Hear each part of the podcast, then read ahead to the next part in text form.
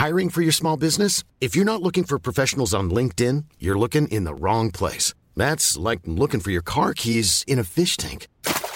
LinkedIn helps you hire professionals you can't find anywhere else, even those who aren't actively searching for a new job but might be open to the perfect role. In a given month, over 70% of LinkedIn users don't even visit other leading job sites. So start looking in the right place. With LinkedIn, you can hire professionals like a professional. Post your free job on linkedin.com slash people today. Bonjour, il est midi, vous êtes bien sur CNews, c'est Midi News. Nous sommes ensemble de 12h à 14h, du débat, du décryptage avec mes grands témoins. Présentation dans quelques instants, mais comme tous les midis, un joli menu vous attend. Vous voulez connaître le menu? Avec plaisir. Eh ben, je vais vous le donner tout de suite. hein. Emmanuel Macron est à nouveau de sortie aujourd'hui. Il est sur le terrain. Il est en visite dans un lycée professionnel en Charente-Maritime. Il devrait faire des annonces sur la réforme de la formation professionnelle. Nous serons sur place avec nos envoyés spéciaux et on écoutera peut-être le président de la République et images en direct sur CNews. On reviendra euh, dans cette émission sur ce second rejet, sans surprise je dirais, du référendum sur les retraites par le Conseil constitutionnel.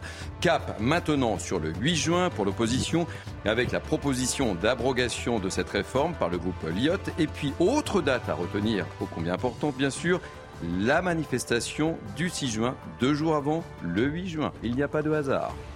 On parlera aussi d'un anniversaire. Je ne sais pas si cela tombe bien pour eux dans un tel contexte, mais on parlera de l'anniversaire de la NUPES. Un anniversaire un peu tendu, nous dit-on. Et puis on évoquera également dans cette émission, mais à la toute fin de cette émission, la situation du PSG. Effet ou pas de l'ambiance très manif du moment, mais les supporters du PSG manifestent eux aussi leur colère. C'est décidément très tendance, manifestation devant le siège du club, mais également devant le domicile de Neymar, l'une des stars du club. Drôle d'époque. On en parlera avec Dominique Grimaud, notre spécialiste football. Soyez donc les bienvenus. Tout de suite, place à l'info. Et l'info, c'est Mickaël Dorian, tout de bleu vêtu. Bonjour Thierry, bonjour à tous. Vous venez de le voir, Emmanuel Macron vient d'arriver à Sainte, en Charente-Maritime, pour présenter la réforme du lycée professionnel. Sur place, on retrouve notre envoyé spécial. Bonjour. Autour de vous, des manifestants qui attendaient le président de pied ferme. Le président vient d'arriver. Merci à toi d'être là. Écoutez, oui, hein, le manifestants attendent de- depuis déjà des heures hein, le président sur place. Ils sont arrivés très tôt ce matin. Euh, depuis euh, 10 heures du matin, ils ont commencé à bouger. hein. On est sur une voie ferrée euh, depuis un petit moment. Ils ont voulu contourner les premiers barrages euh, des gendarmes mobiles pour essayer de s'approcher un peu plus du lycée. Malheureusement, arrivés au bout de la voie ferrée, d'autres gendarmes mobiles les attendaient, bien sûr. Depuis une petite heure, ils sont positionnés là sur la voie ferrée en essayant de se faire entendre de temps en temps que malgré euh, tous les bruits que je lui faisais remonter, eux là-bas n'entendaient rien du tout. Donc les manifestants sont assez déçus hein, ici. Certains ont dit on aurait bien aimé au moins le voir, au moins essayer de se faire entendre. Mais apparemment, ce n'est vraiment pas possible de dialoguer avec lui, nous ont-ils dit. Dans le reste de l'actualité, le Conseil constitutionnel a une nouvelle fois rejeté la demande de référendum d'initiative partagée contre la réforme des retraites. Cette deuxième demande avait été initiée par des députés et sénateurs de gauche et indépendants. Hier, les sages l'ont jugée irrecevable, mais pourtant Laurent Berger assure que la bataille n'est pas finie. Le secrétaire général de la CFDT était invité d'RMC ce matin. Il n'est pas question de faire des manifs à répétition pendant six mois. Euh, C'était, euh, j'ai dû le dire, il y a un mois. C'est ce que je, voulais dire par là, c'est qu'on ne ferait pas tant qu'on ne concentrerait pas sur les retraites, une fois que la bataille serait totalement finie. Je vous le dis, la bataille n'est pas finie. Il faut utiliser tous les process, tous les process, tous les, tous les, toutes les opportunités de peser parce qu'il y a des événements qui peuvent se passer.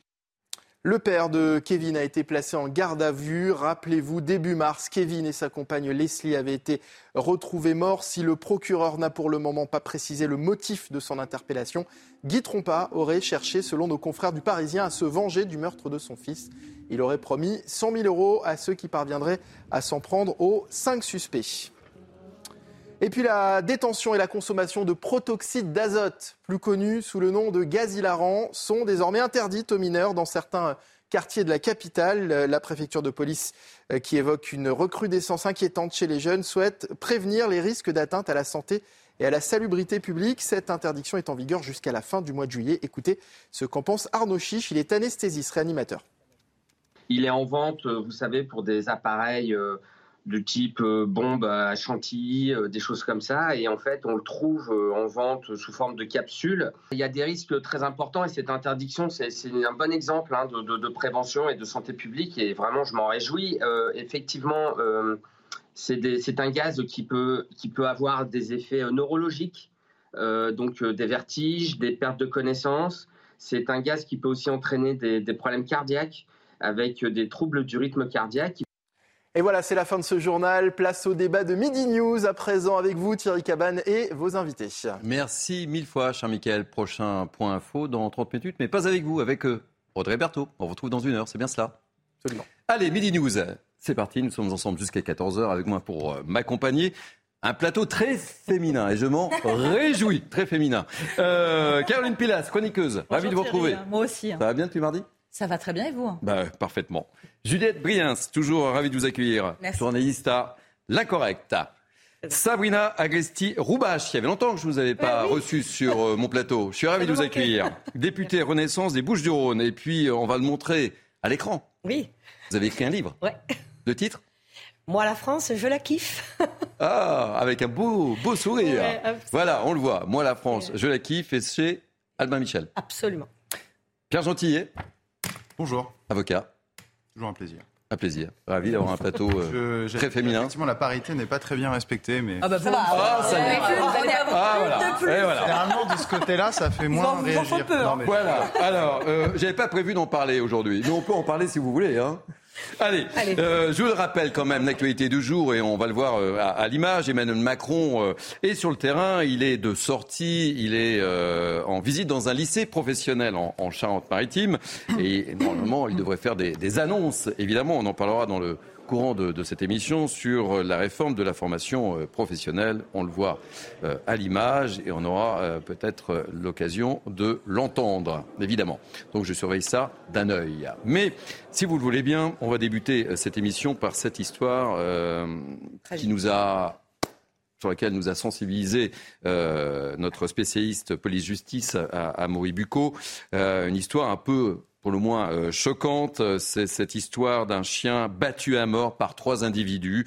Ça s'est passé la semaine dernière à Montpellier. Un homme promenait tout simplement sa chienne, que l'on voit à, l'écran, quand il était pris à partie par un groupe de jeunes. Tout cela nous est raconté donc par Amaury Bucco.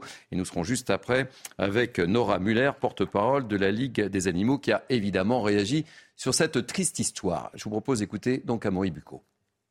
L'enquête avance pour retrouver les responsables de la mort de Zoé, hein, cette chienne de 8 ans qui avait été tuée dans la nuit de mercredi à jeudi 28 avril dans le quartier du plan des Quatre Seigneurs à Montpellier. Son maître, qui est âgé de 29 ans cette nuit-là, était parti se promener avec elle sur un terrain de baseball lorsqu'il avait été raquetté par trois inconnus, qu'il avait également roué de coups, lui, mais aussi euh, sa chienne, un Zoé, qui avait été tellement frappée d'ailleurs qu'elle était morte dans les minutes euh, qui avaient suivi dans les bras de son maître, tandis que les trois agresseurs, eh bien, avait pris la fuite en riant. Nous avons pu nous entretenir avec le maître de Zoé, qui est encore évidemment très marqué par ce qui lui est arrivé.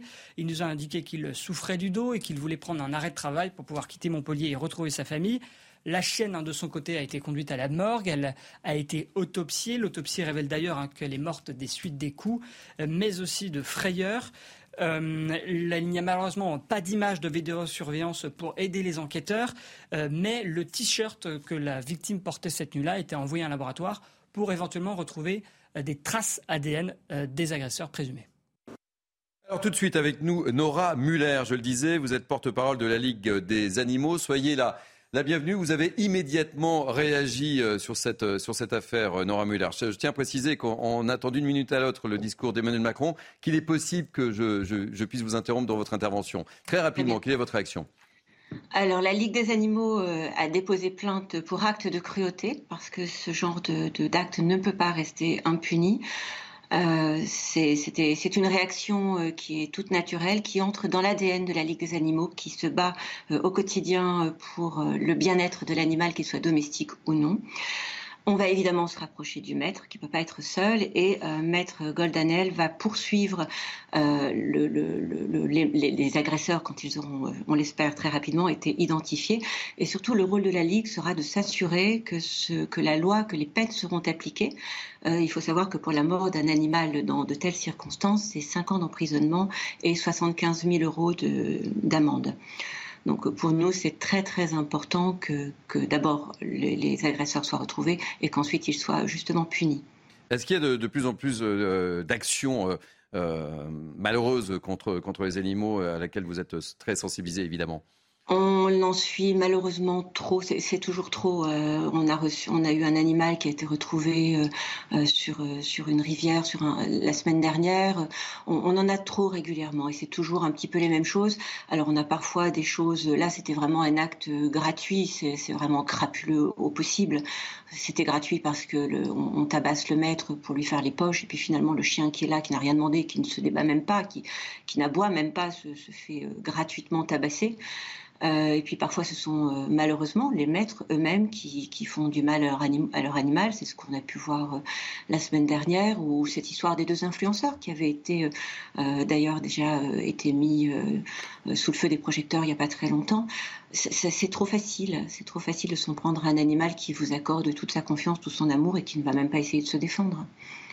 Mais écoutez, merci beaucoup Nora Muller. Je rappelle que vous êtes porte-parole de la Ligue des, des, animaux et je voulais commencer effectivement euh, cette émission par, euh, par ce dramatique euh, fait divers et, il est important effectivement de prendre toujours effectivement la défense des, animaux. Merci beaucoup Nora Muller d'avoir témoigné dans, dans Mini News. Petite réaction autour de, ce plateau. C'est vrai qu'il y, y, y, a de plus en plus d'actions comme ça. oui, et là, c'est certains joueurs de football aussi. Hein, oui, je rappelle. Parce que de toute façon, c'est vrai que euh, plus la victime euh, est innocente, plus la victime est sans défense, plus l'acte est abject. Et c'est vrai que dans cet ensauvagement de la société qu'on voit aujourd'hui et que tout le monde peut constater, il n'y a pas, euh, si vous voulez, qu'un phénomène de multiplication des faits de violence. Je trouve qu'il y a aussi un changement dans la nature même de cette violence par la gratuité des faits. Là, on insiste à un lynchage, un lynchage d'un animal sans défense de manière parfaitement gratuite, puisque de toute façon, euh, ça avait commencé par un racket, et il a été établi que la victime n'avait rien sur lui. Une fois que la victime, par, par, pure frustration, par pure haine, on se demande quelle noirceur en fait peut habiter le, cerveau de, de, ce type de personne. Par pure haine, euh, ils s'en prennent à un chien sans défense. Donc c'est la nature de l'ensauvagement. En fait, c'est une haine gratuite. Et on se demande en fait Qu'est-ce qui nourrit cette haine? Mais c'est ça, euh, les lynchages. Je me, je me, demande si dans les années 80, euh, dans les années 70, avant, même, il y, avait, il y avait la violence, mais est-ce qu'il y avait ces lynchages gratuits, double, agression, sans raison, le à plusieurs Vous voyez, cet effet de, de, de masse, de, de l'humanité, elle date pas de La noirceur, c'est vrai. La Seconde Guerre mondiale nous la montre, la, Première Guerre mondiale, toutes les guerres. Toutes les guerres en tout cas, là, j'espère euh, bien sûr que Non, non, la, la noirceur. De toute façon, je pense que l'âme humaine est tellement insondable, et c'est pour ça qu'on fait des lois on est obligé de cadrer parce qu'on sait très bien que l'homme n'est pas foncièrement euh, euh, bon tout le temps, la très grande majorité, euh, heureusement. Mais la réalité, c'est qu'on n'aura jamais de peine assez forte pour répondre à la, comme vous le dites, à la noirceur et à la sauvagerie. Ce qui est terrible, Sabrina, vous avez écrit, je, le dis, euh, la, France, je, la kiffe, mais cette, euh, cette France-là, c'est pas celle que vous kiffez évidemment, et on le comprend aisément. Et, malheureusement, on est de plus en plus confronté à ce genre de, situation. On le, voit bien, on, l'évoquera tout à l'heure avec euh, les manifestations qui n'ont plus de limite, les black blocs, etc. Mais c'est pour ça que je voulais commencer cette émission par, par cette triste histoire. Quand on envoie un, cocktail Molotov sur un policier dans son dos, on trouve que c'est quoi? Bien sûr que c'est de la sauvagerie gratuite. Non, c'est de la haine. C'est de la haine, non, la sauvagerie, haine. Non, non, bien sûr, mais tout s'accumuler, ben, ça donne, ça donne qu'on est obligé maintenant de d'avoir peur plutôt, de se dire, bah là, les enfants, on va pas les laisser euh, euh, sortir à tel endroit. bien sûr, il y a aussi la notion d'insécurité globale, qu'on ne peut pas euh, sortir le, soir promener son chien sans risquer de se faire tuer, tabasser, lyncher, voler, violer. La, la, la, France que j'aime, euh, ben, moi la France que j'aime, c'est quand même la, France qui, euh, qui répare. C'est-à-dire que quand même, euh, je, je, je, trouve plus de bons que de mauvais. C'est pour ça même que j'ai écrit ce livre. Ce livre, je l'ai écrit euh, bien avant euh, mon élection. Je ne savais pas du tout qu'un jour je deviendrais députée.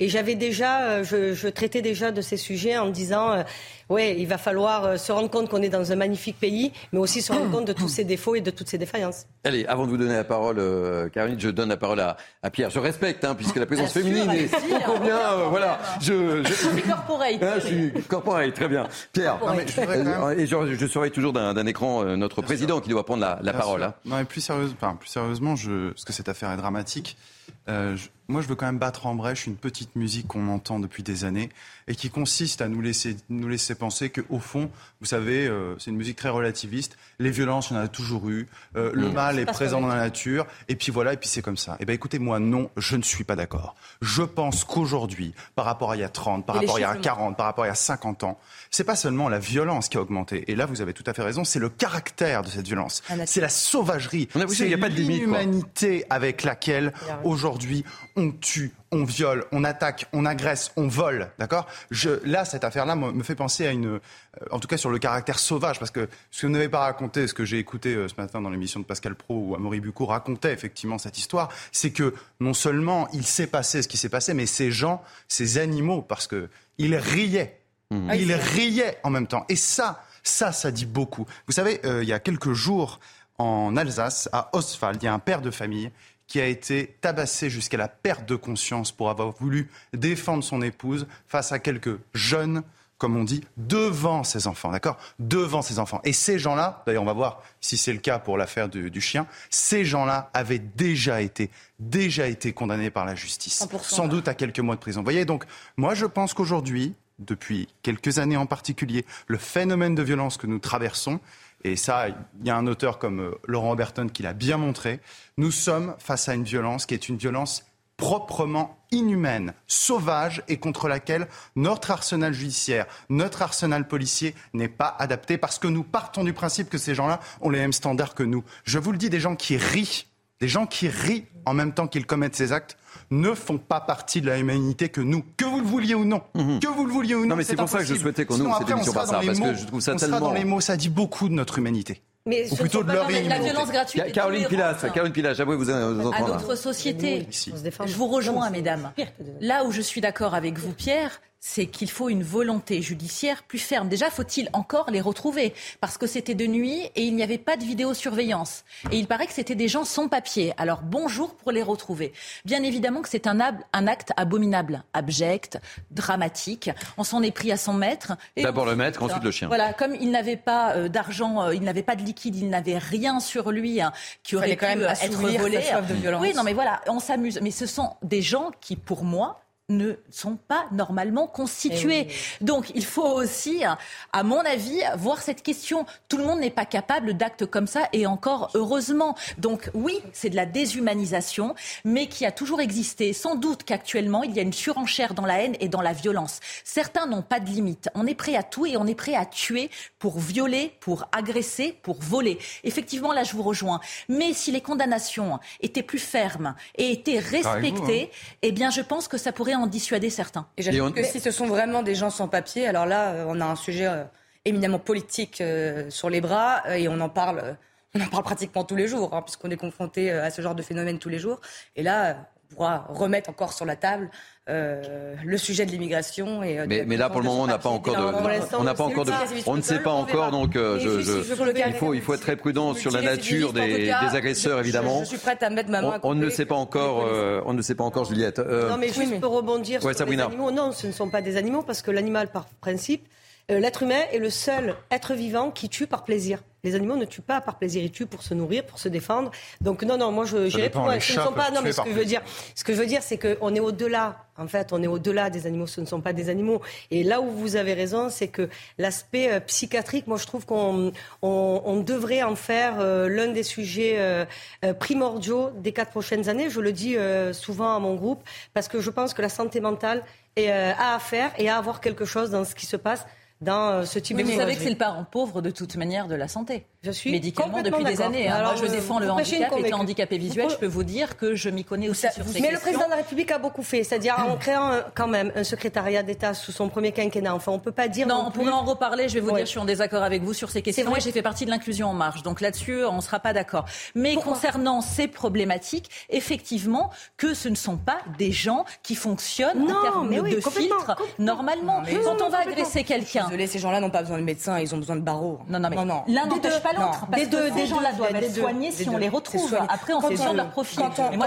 Quand on arrive à massacrer un chien de cette manière et de manière totalement gratuite, on n'en est pas à son premier coup d'essai. Ces gens-là sont violents dans l'âme et ont dû mais on fait ça dans la violence. Ce que je veux vous dire, c'est qu'ils font ça à des animaux, ils le font à des êtres humains. Ce que je veux dire, c'est que les deux ne sont pas incompatibles. Gérer euh, l'aspect psychiatrique des gens oui, mais moi, ça derrière les barreaux, ça va aussi. Il y, a une notion de victimisation après des agresseurs. Mais c'est pas du tout une victimisation. Non, mais mettre, mettre, mettre un nom, mettre un mot, un adjectif sur quelque chose. Ce qu'ils voulaient à la base, c'était voler cet homme, le raqueter. Ils avaient une raison euh, de, de l'agresser. Après, ça s'est transformé en lynchage gratuit juste par haine. Il n'y a pas de notion psychiatrique pour moi euh, dans, dans ce. Ça m'énerve en fait qu'on psychiatrise. Non, mais ne pas il y a autre chose derrière la psychiatrisation, c'est qu'en fait, on n'accepte plus le mal dans notre société. C'est-à-dire qu'en fait, on part du principe, on part du principe qu'en fait, si ces gens sont comme ça, c'est quelque chose qui a dysfonctionné c'est vrai que dans une société très postmoderne, je, je, sais, c'est peut-être pas très euh, scientifique de dire ça, mais parfois il y a des choses qui échappent aux aspects scientifiques. Il y a aussi, il y a aussi le mal qui existe, d'accord Il y a des comportements mauvais. Il y a des gens qui sont mauvais. Voilà. Ensuite, il y a des gens qui, peuvent changer. De voir le mal. Bien sûr. Mais tout résumer la psychiatrie, il, y a y sans doute des éléments psychiatriques, peut-être. Bah, mais le problème de la psychiatrie, c'est qu'elle joue beaucoup le rôle d'excuse. Bah, Hitler était fou, par exemple. ça. Il faut juste. Euh, je, je, pense qu'on va, on va, on va, on va arrêter d'évoquer ce, ce, thème, puisque euh, on va retrouver dans, quelques instants euh, Emmanuel Macron qui ne devrait pas euh, tarder à, prendre la parole. je voudrais que, l'on revienne effectivement sur cette volonté, sur cette visite d'Emmanuel Macron qui, souhaite réformer, et notamment l'enseignement professionnel. Euh, on va, peut-être retrouver euh, tout de suite Rémi Girard, qui est professeur de lettres et, surtout président euh, du SNAC, le syndicat Jean-Rémy Girard, qui est président du syndicat national lycée, collège, école et enseignement supérieur. Jean-Rémy Girard, merci d'être avec nous. Il est possible que je vous interrompe dans quelques instants parce qu'évidemment, on attend la prise de parole d'Emmanuel Macron. J'espère que vous le comprendrez. Je, le disais, il risque de faire des, un certain nombre d'annonces, des annonces qui, inquiètent le, corps enseignant. Hein. Euh, certaines euh, inquiètent le corps enseignant, mais en fait, le corps enseignant, euh, et notamment les professeurs de lycée professionnels, sont inquiets parce que c'est le même Emmanuel Macron qui, lors du quinquennat précédent, a déjà fait une réforme de la voie professionnelle qui était une réforme catastrophique. Euh, donc forcément, il y a un côté chat échaudé, euh, craint l'eau, euh, qu'elle soit froide ou qu'elle soit chaude, parce qu'on a perdu beaucoup d'heures d'enseignement général, qu'on a mis en place des dispositifs qui ne fonctionnent pas, hein, le, chef-d'œuvre par exemple. et donc c'est pour ça qu'il y a beaucoup d'inquiétudes chez les collègues en se disant est-ce que c'est une étape supplémentaire de dégradation ou est-ce qu'on va peut-être même revenir sur certains points de la réforme précédente qui euh, ne fonctionnent clairement pas. Donc il y a ce côté réformite perpétuel hein, de l'enseignement professionnel qui est quand même assez inquiétant. Mais il n'y a rien à faire dans l'enseignement professionnel, c'est un domaine que, je connais relativement bien, puisque j'avais un, père qui était proviseur de, lycée euh, d'enseignement professionnel. Qu'est-ce qu'il faut faire? Si, il y a plein de choses à faire dans l'enseignement professionnel. C'est euh, un tiers hein, des, lycéens, c'est euh, des élèves euh, qui sont beaucoup issus de milieux défavorisés, qui sont pour pas mal en décrochage, qui ont beaucoup de lacunes. mais justement, leur avoir supprimé des heures de français et de mathématiques lors de la réforme précédente, c'était peut-être pas l'idée du siècle non plus. donc c'est pour ça, nous, il faut absolument renforcer les enseignements généraux et aussi hein, d'ailleurs garder euh, tous les enseignements professionnels. C'est pour ça que l'idée d'ajouter des semaines de stage, en fait, c'est enlever des semaines de cours. Hein. Il faut bien s'en rendre compte. On ne fait pas des semaines de stage en plus dans le calendrier. C'est pour ça que nous, au SNALC, on est très très opposés à cette idée d'ajouter des semaines de stage en terminale euh, parce que les élèves vont encore perdre des heures de cours euh, et que les stages apportent un certain nombre de choses les élèves sont mineurs, hein, il faut le rappeler, donc ils ne peuvent pas toujours faire grand-chose en entreprise en stage et ils ont besoin euh, des enseignements professionnels. Jean-Rémy Girard, merci. Euh, je suis obligé de vous interrompre puisque Emmanuel Macron va s'exprimer et euh, vous allez l'écouter immédiatement sur CNews. Mesdames et Messieurs les ministres, Mesdames et Messieurs les parlementaires, Monsieur le Président du Conseil régional, Madame la Présidente du Conseil départemental, Monsieur le maire, Messieurs les préfets, Madame la rectrice, Mesdames et Messieurs, alors, vous l'avez dit, on est ici dans un établissement qui euh, réussit bien, innove. Le Ferrocampus se lancera à l'automne et je crois correspond exactement euh, aux initiatives que, nous voulons euh, conduire. Et je veux remercier vraiment tous les acteurs, d'abord locaux qui sont vos partenaires habituels d'être là, avec les enseignants et les élèves. Et je veux aussi remercier nos amis qui sont plutôt du national, qui ont fait le, le voyage et qui, à la tête de grands groupes d'associations euh, ou de fédérations professionnelles ont pris la peine d'être ici pour aussi marquer euh, l'engagement collectif de la nation derrière le lycée professionnel. Ce n'est pas simplement une réforme dont je suis venu parler aujourd'hui et sur laquelle nous travaillons euh, depuis maintenant un an avec les ministres. Je dirais que pour moi, c'est une cause nationale. Parce que je crois, comme vous, dans le lycée professionnel. Je pense que les élèves qui sont là ont toutes les raisons d'être fiers d'être dans ces voies. Je le dis avec beaucoup de force, parce que nous avons besoin, pour continuer de réindustrialiser le pays, mais aussi de réussir dans les services à la personne, de réussir dans l'informatique, les métiers de demain, comme ceux qui sont en tension aujourd'hui, de toutes les filières dans lesquelles vous vous êtes engagés. Mais je dis que c'est une cause parce qu'aujourd'hui, malgré l'investissement de la nation, malgré le dévouement des enseignants, nous ne sommes pas au rendez-vous de la promesse que nous devons à ces élèves. Et je pense qu'il faut être très honnête avec nous-mêmes, avec le constat qu'on doit faire sur les résultats et la situation dans lesquelles est l'enseignement professionnel dans notre pays. Ce n'est pas la faute des enseignants, ni des dirigeants de ces établissements, ce n'est pas la faute des entreprises, c'est le système lui-même qui est aujourd'hui, pardon de le dire comme ça, mais mal fichu. Les résultats, ils sont, et je le dis d'autant plus que toutes les réformes depuis de nombreuses années ne touchent pas le lycée pro, et on fait comme si c'était au fond moins important. Je pense le contraire. On parle de 621 000 élèves et 64 000 apprentis. C'est-à-dire qu'il y a un lycéen sur trois dans notre pays qui rentre en lycée professionnel. Un sur trois. Et que si on a ces merveilleuses statistiques, qui sont une fierté pour la nation, on dit qu'on a dépassé les 80% de bacheliers, c'est aussi parce qu'il y a le lycée pro. Mais si on regarde et qu'on ouvre un peu le capot, puisqu'on est dans un atelier, sur 100 élèves qui rentrent en seconde professionnelle, on en a un tiers qui va décrocher 100 bacs ou équivalent. Un tiers. Un tiers. C'est ça la réalité nationale. Ensuite, on en a 39 sur 100 qui vont intégrer la vie active avec un bac ou équivalent, mais il y en aura 23 qui sont au chômage à l'issue de leur cursus. Et 28 qui s'engageront dans les études supérieures, que presque la moitié d'entre eux ne réussiront pas. Ce qui veut dire que c'est moins de 40% des jeunes diplômés, je parle au niveau national des lycées pro, qui trouveront un emploi six mois après l'obtention de leur diplôme. Je dis ces chiffres, ils sont cruels pour nous tous, mais ça veut dire que si nous ne faisons rien, on continuera de perpétuer un système qui trahit la promesse à l'égard de notre jeunesse. Donc il faut s'y atteler avec beaucoup de courage, fort de ce que vous avez décrit, et au fond, d'assumer que le lycée professionnel est une cause, parce que ça concerne un tiers de nos jeunes, et c'est plutôt un tiers de nos jeunes qui ont eu plus de difficultés avant. Et en fait, en quelque sorte, on double les inégalités. Parce que c'est plutôt des jeunes qui viennent de milieux difficiles, qui ont été moins aidés, qui ont moins de repères, qui ont moins de relais, qui ont moins de réseaux, dans lesquels, en quelque sorte, pour lesquels on va reproduire de la difficulté.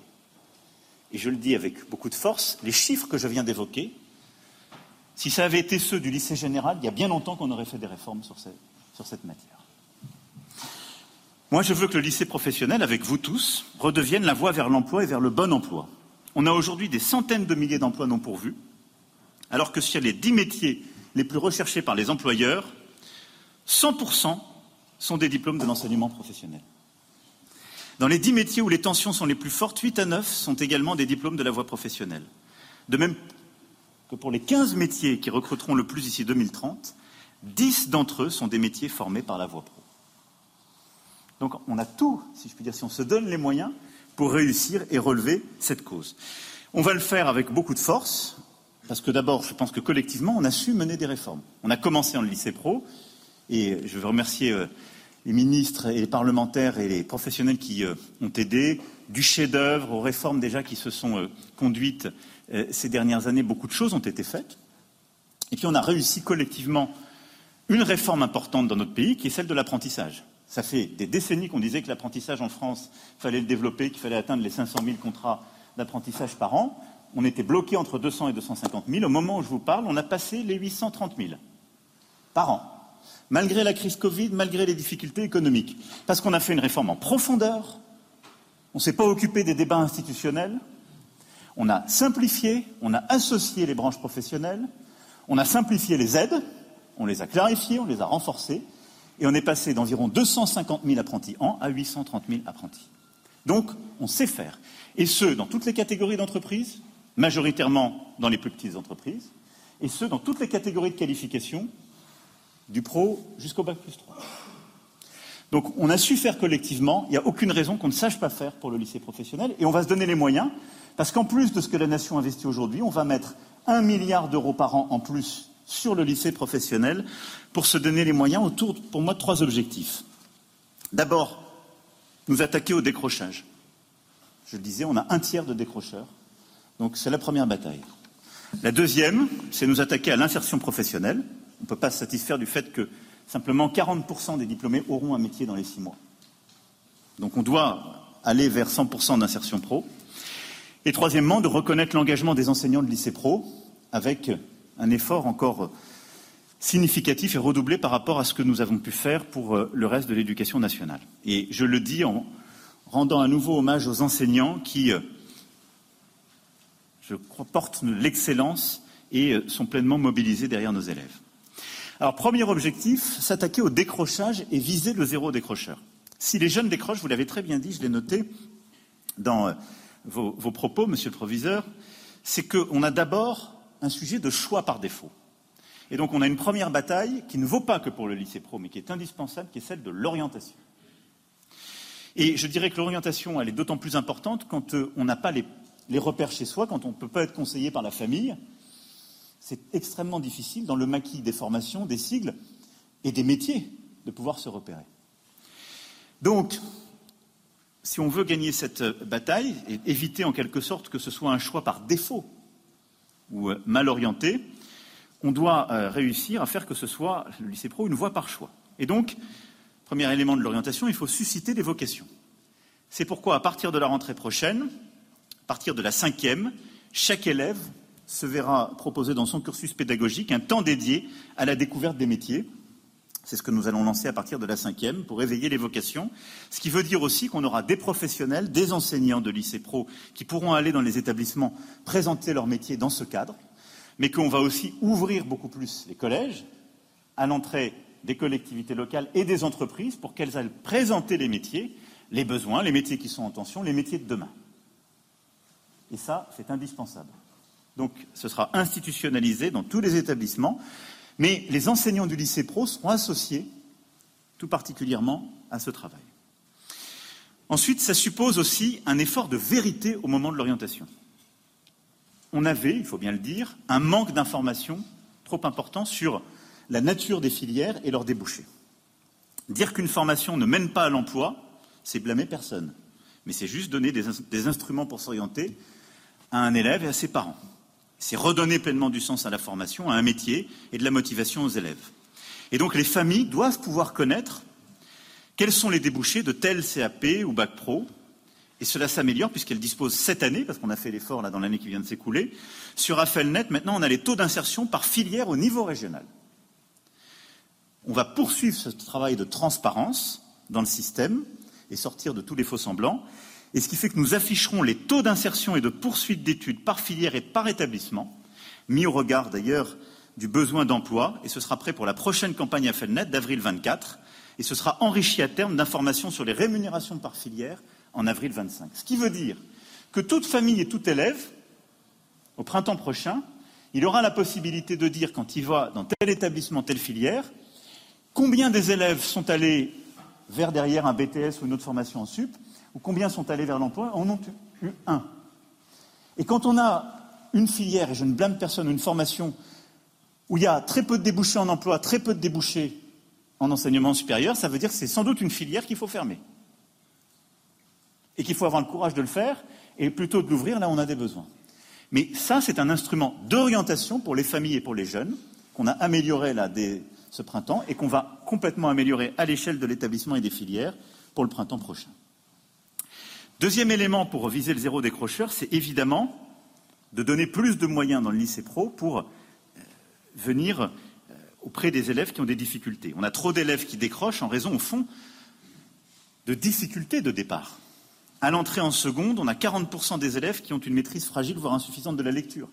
Et donc les difficultés sont beaucoup plus importantes, on le sait, que dans l'enseignement général. Et donc si on ne se donne pas encore plus de moyens pour y pallier, y répondre, on n'y arrivera pas. Et donc, l'idée, c'est véritablement de donner les moyens aux enseignants de faire davantage de travail en petits groupes, d'avoir plus d'accompagnement individualisé, d'avoir aussi, de remettre des moyens sur l'accompagnement pour les élèves en situation de handicap. Pendant la scolarité, pour éviter le décrochage, il faut que l'enseignement soit plus adapté aux besoins des élèves. Et donc, on va généraliser le soutien en petits groupes. Il sera renforcé dès la rentrée dans les établissements dans lesquels les enseignants souhaiteront s'engager. Et donc ça, c'est un dialogue et un travail pédagogique qui doit être fait établissement par établissement. Il ne faut pas qu'il y ait une règle unique au niveau national. C'est les chefs d'établissement avec la communauté pédagogique qui doit évaluer les besoins. Et en fonction de ça, on pourra avoir donc des heures de mathématiques et de français qui pourront être euh, allouées, de voir aussi comment prendre en compte les difficultés des élèves allophones, qui sont en plus grand nombre dans le lycée professionnel que dans l'enseignement général également.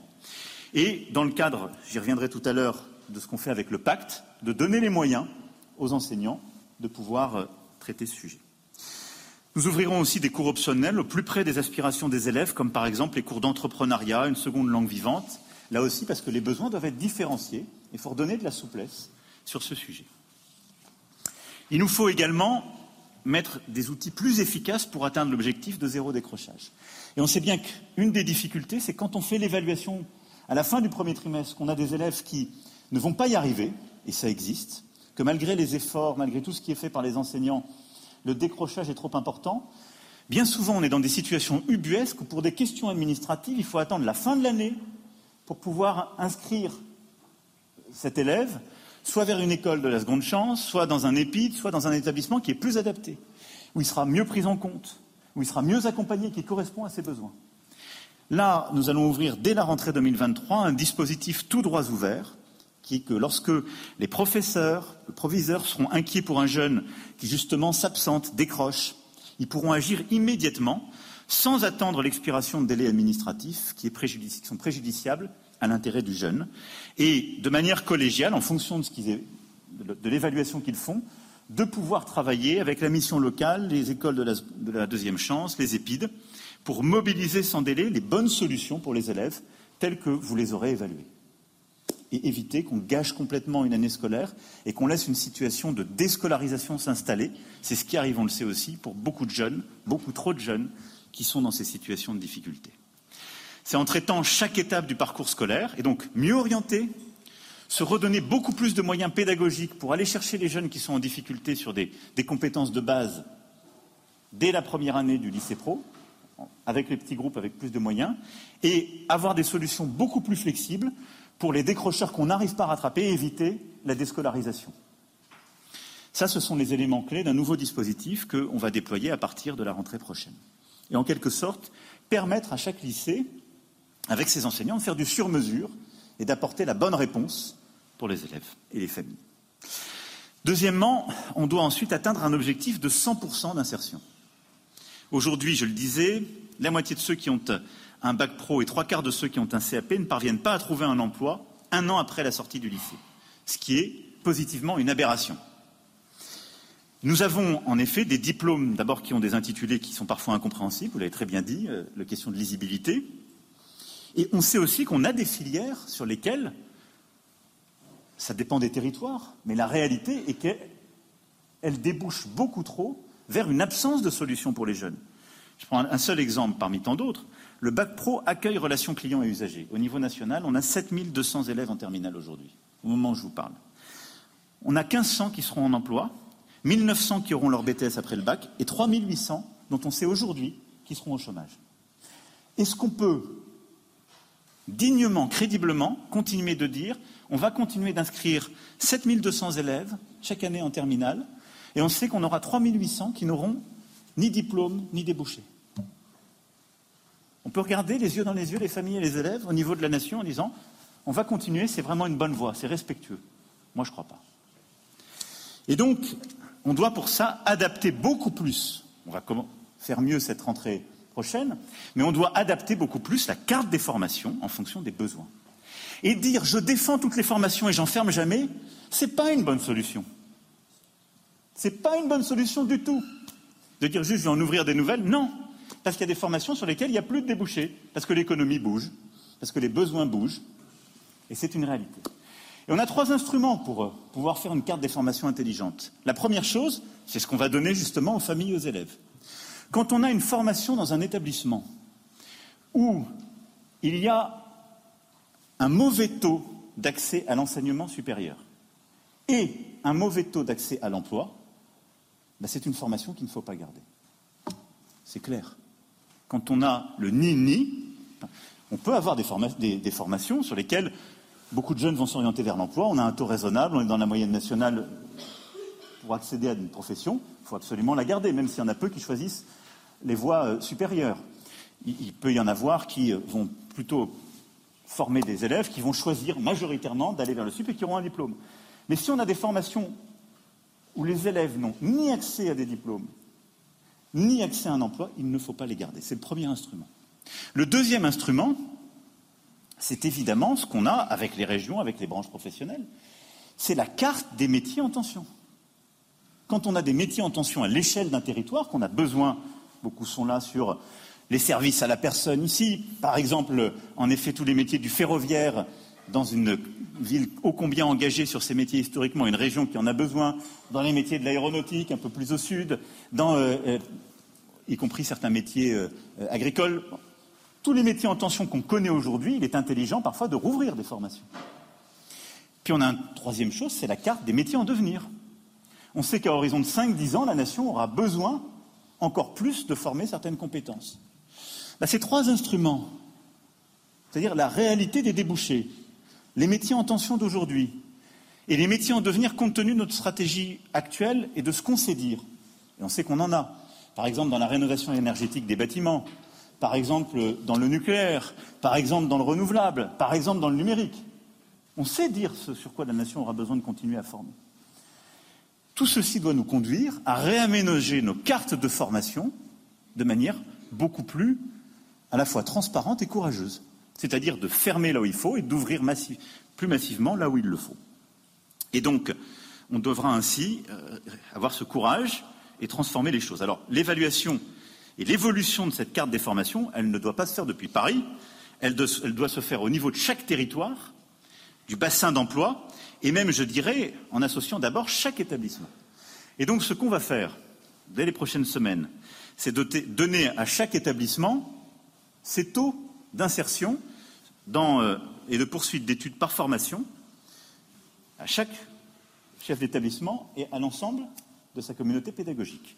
Ensuite, avec les régions, mais également avec euh, les métropoles, les communes, les départements, l'ensemble des services compétents et les branches professionnelles, on va avoir au niveau de chaque établissement un travail qu'on va demander pour évaluer ensemble où on identifie des formations qu'il faut fermer et ouvrir.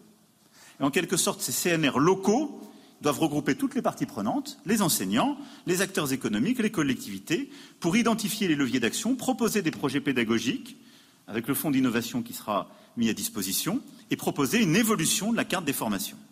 Ces propositions seront ensuite examinées sous l'égide du sous-préfet au niveau du bassin d'emploi, parce qu'on va concentrer justement l'action locale euh, de l'État pour coordonner ce travail.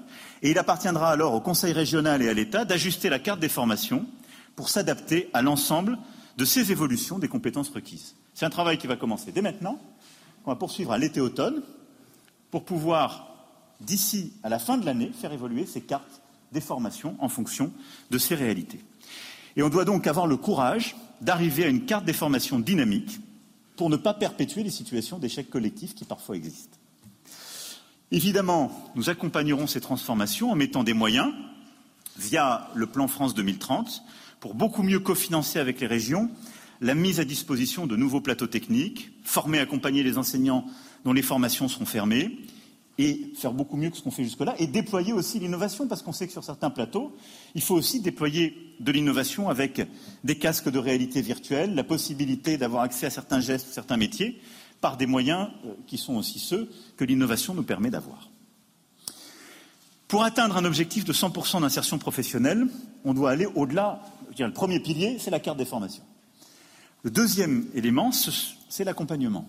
Ce que vous avez très bien dit euh, tout à l'heure, avec quelques éléments que vous avez commencé à faire ici, sur lesquels vous reveniez. Et je voudrais insister juste sur quelques-uns d'entre eux. D'abord, le mentorat. Le mentorat, qui est en quelque sorte le réseau des élèves qui n'en ont pas, permet aux élèves de bénéficier de conseils de vie, de carrière d'un aîné. Et pour le développer, je sais qu'on peut compter sur les entreprises et pour qu'elles permettent à leurs salariés de pleinement s'engager dans ces démarches. Plusieurs réseaux ici qui portent avec beaucoup d'entrain et de courage, et je les en remercie, euh, cette volonté. Le mentorat doit être universel pour tous les élèves de lycée professionnel. Ce qui veut dire que, à partir de la rentrée, nous allons monter en charge pour que 100% des élèves volontaires de lycée pro aient un mentor d'ici 2025. C'est tout à fait atteignable. 150 000 jeunes euh, sont accompagnés en 2022. Euh, la cible était de, 200 000. Euh, on doit pouvoir aller donc sur la totalité de ceux qu'ils choisissent, ce qui est potentiellement euh, justement 600 000 pour une cohorte, qui est tout à fait atteignable. Et donc ça, c'est une mobilisation de toutes les entreprises, des fédérations qui sont là, une simplification des règles et une mobilisation de tous pour qu'il y ait cet accompagnement qui permet de donner des conseils de vie, d'organisation, d'orientation aux élèves. Nous mettrons de la souplesse aussi et construirons une année de terminale sur mesure en respectant la finalité du bac pro. Et ça, c'est une souplesse qu'on va donner aux enseignants, aux établissements, en fonction des projets des élèves. Ce que je veux dire par là, c'est que certains veulent obtenir un diplôme puis accéder à l'emploi, d'autres veulent poursuivre des études. En fonction de ça, il faut pouvoir donner la souplesse à l'année de terminale. Et au fond, c'est du bon sens, et beaucoup plus qu'on ne le fait aujourd'hui. Pour ceux qui voudront immédiatement s'insérer avec le bac en poche, la durée des stages sera augmentée de 50%. Et ils seront accompagnés par Pôle emploi tout au long de leur année scolaire, et donc demain, France Travail, pour les aider justement à avoir un, contact avec les employeurs potentiels et les aider en quelque sorte à une transition, ce qui permettra aussi d'évaluer les choses et d'aller à certaines années euh, post-bac quand ils sont trop jeunes. Mais en tout cas, on va adapter leur terminal. Alors, on, va interrompre euh, l'intervention d'Emmanuel Macron. Euh, Sabrina euh, Agresti-Roupache, vous, êtes vous allez être notre journaliste politique. Absolument. allez, je pour, pour synthétiser un peu les, principales mesures, puisque vous les connaissez, annoncées par le président de la République. Moi, j'ai noté effectivement proposer des projets pédagogiques, priorité à l'action locale, aux régions, plus de moyens, le plan France 2030, les 3-4 points, puis réaction sur le plateau, puis on essaiera de, de retrouver Jean, Jean-Rémy euh, Girard, euh, président du, du, SNALC Alors, moi, la première chose, c'est que rappeler quand même que le baccalauréat est le premier diplôme de l'enseignement supérieur. Les, gens ne le savent pas forcément, mais c'est vrai. Ben c'est le diplôme de l'enseignement supérieur. Donc, ce que dit le président, en réalité, alors vraiment pour synthétiser, c'est comment créer, en réalité, des filières qui arrivent, c'est-à-dire des métiers dont on sait qu'ils vont exister ou qui existent déjà. Donc, arrêter de former des gamins qui, de toute façon, ne trouveront plus de débouchés, puisque les métiers n'existent plus ou sont voués à disparaître à 3-4 ans. Donc, à quoi ça sert de former des gamins qui, de toute façon, ne trouveront pas de débouchés et il faudra les former à nouveau sur un autre métier? Ça, c'est la première chose, l'investissement de 2 milliards mmh. sur euh, ces, euh, ces vous me direz pas assez, mais je trouve que c'est un premier grand pas pour la formation professionnelle.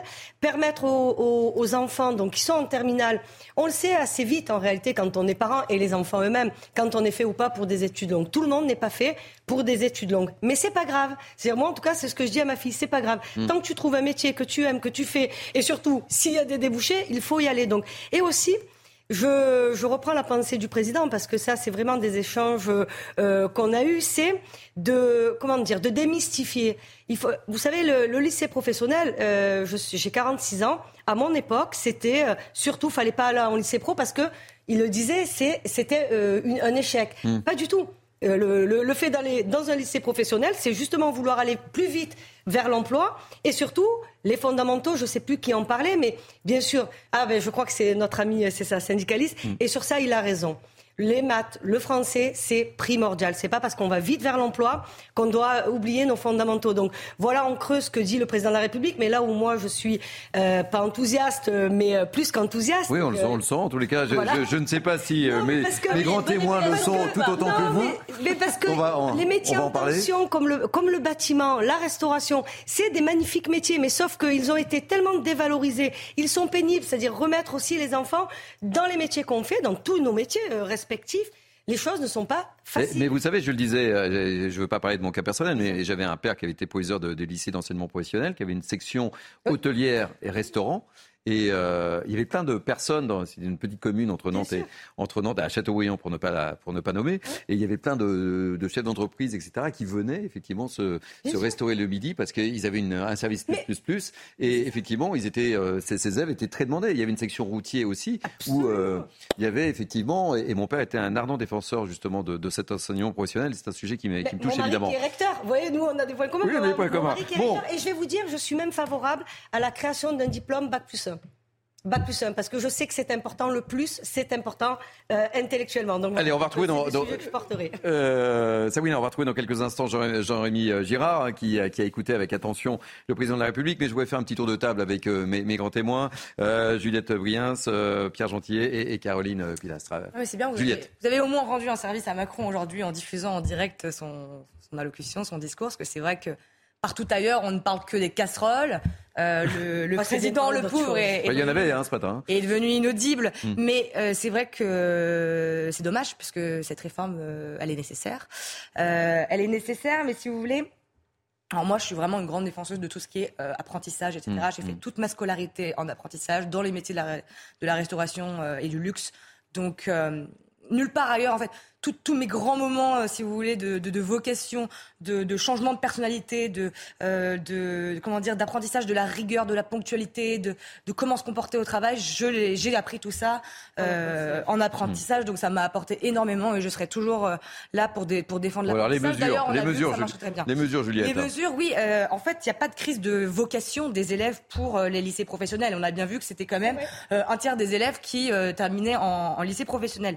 Le problème, c'est quand même que euh, plus les années passent, plus euh, les élèves qui sont redirigés vers les lycées professionnels arrivent euh, dans un état d'inculture et de euh, faiblesse euh, scolaire plus élevé. Non, les maths et le français, vous disiez, c'est important. J'entends les syndicalistes qui disent oui, allonger la période des stages va les éloigner des maths et du français. Je veux dire, ils sont déjà en décrochage complet de ces matières parce qu'on parce qu'arriver en cinquième, normalement, on sait lire, écrire et compter correctement. C'est plus le cas. Donc déjà, ce qu'il faut, en sixième. il faudrait que, pardon, c'est que, que, les, que les élèves arrivent dans ces lycées professionnels avec un, un niveau respectable et basique de de, la langue française et des mathématiques. Juliette, pour bien connaître euh, cet univers, encore une fois, euh, je trouve que vous êtes un, un, un peu, un un peu cash, un peu dur sur justement le profil quand même de, de, de ces élèves pour, pour, pour avoir fréquenté euh, et, et, et, bien connaître cet univers, c'est pas tout à fait le cas quand même. Oui, mais aujourd'hui, les élèves qui arrivent. Que vous parlez d'un non, alors ok, j'ai des cheveux blancs, j'ai des cheveux blancs. Vous savez, le, mais, mais, mais je, peux pas vous laisser, je peux pas vous laisser.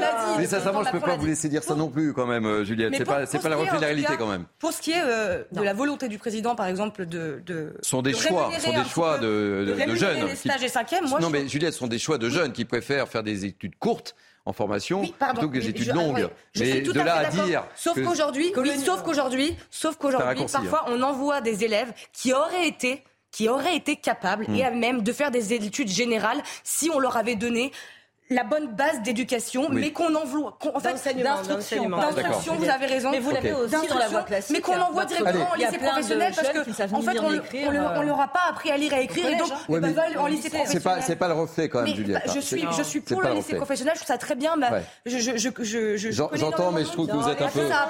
Non, mais Juliette, j'entends, j'entends, mais je trouve que c'est. Mais bah, pourquoi alors, pourquoi ces filières sont en échec aujourd'hui? Pourquoi il y a deux tiers de décrochage? Pourquoi il y a que 50% des jeunes qui trouvent un emploi derrière? Mais parce que alors attendez, Caroline, Caroline, s'il vous plaît, s'il vous plaît, s'il vous plaît. Voilà, pardon. Caroline Pilastre. C'est vrai que pendant des années, cette voie était considérée comme une voie de garage, parce qu'on mettait en avant le côté intellectuel, le hmm. côté culture G de la filière hmm. classique.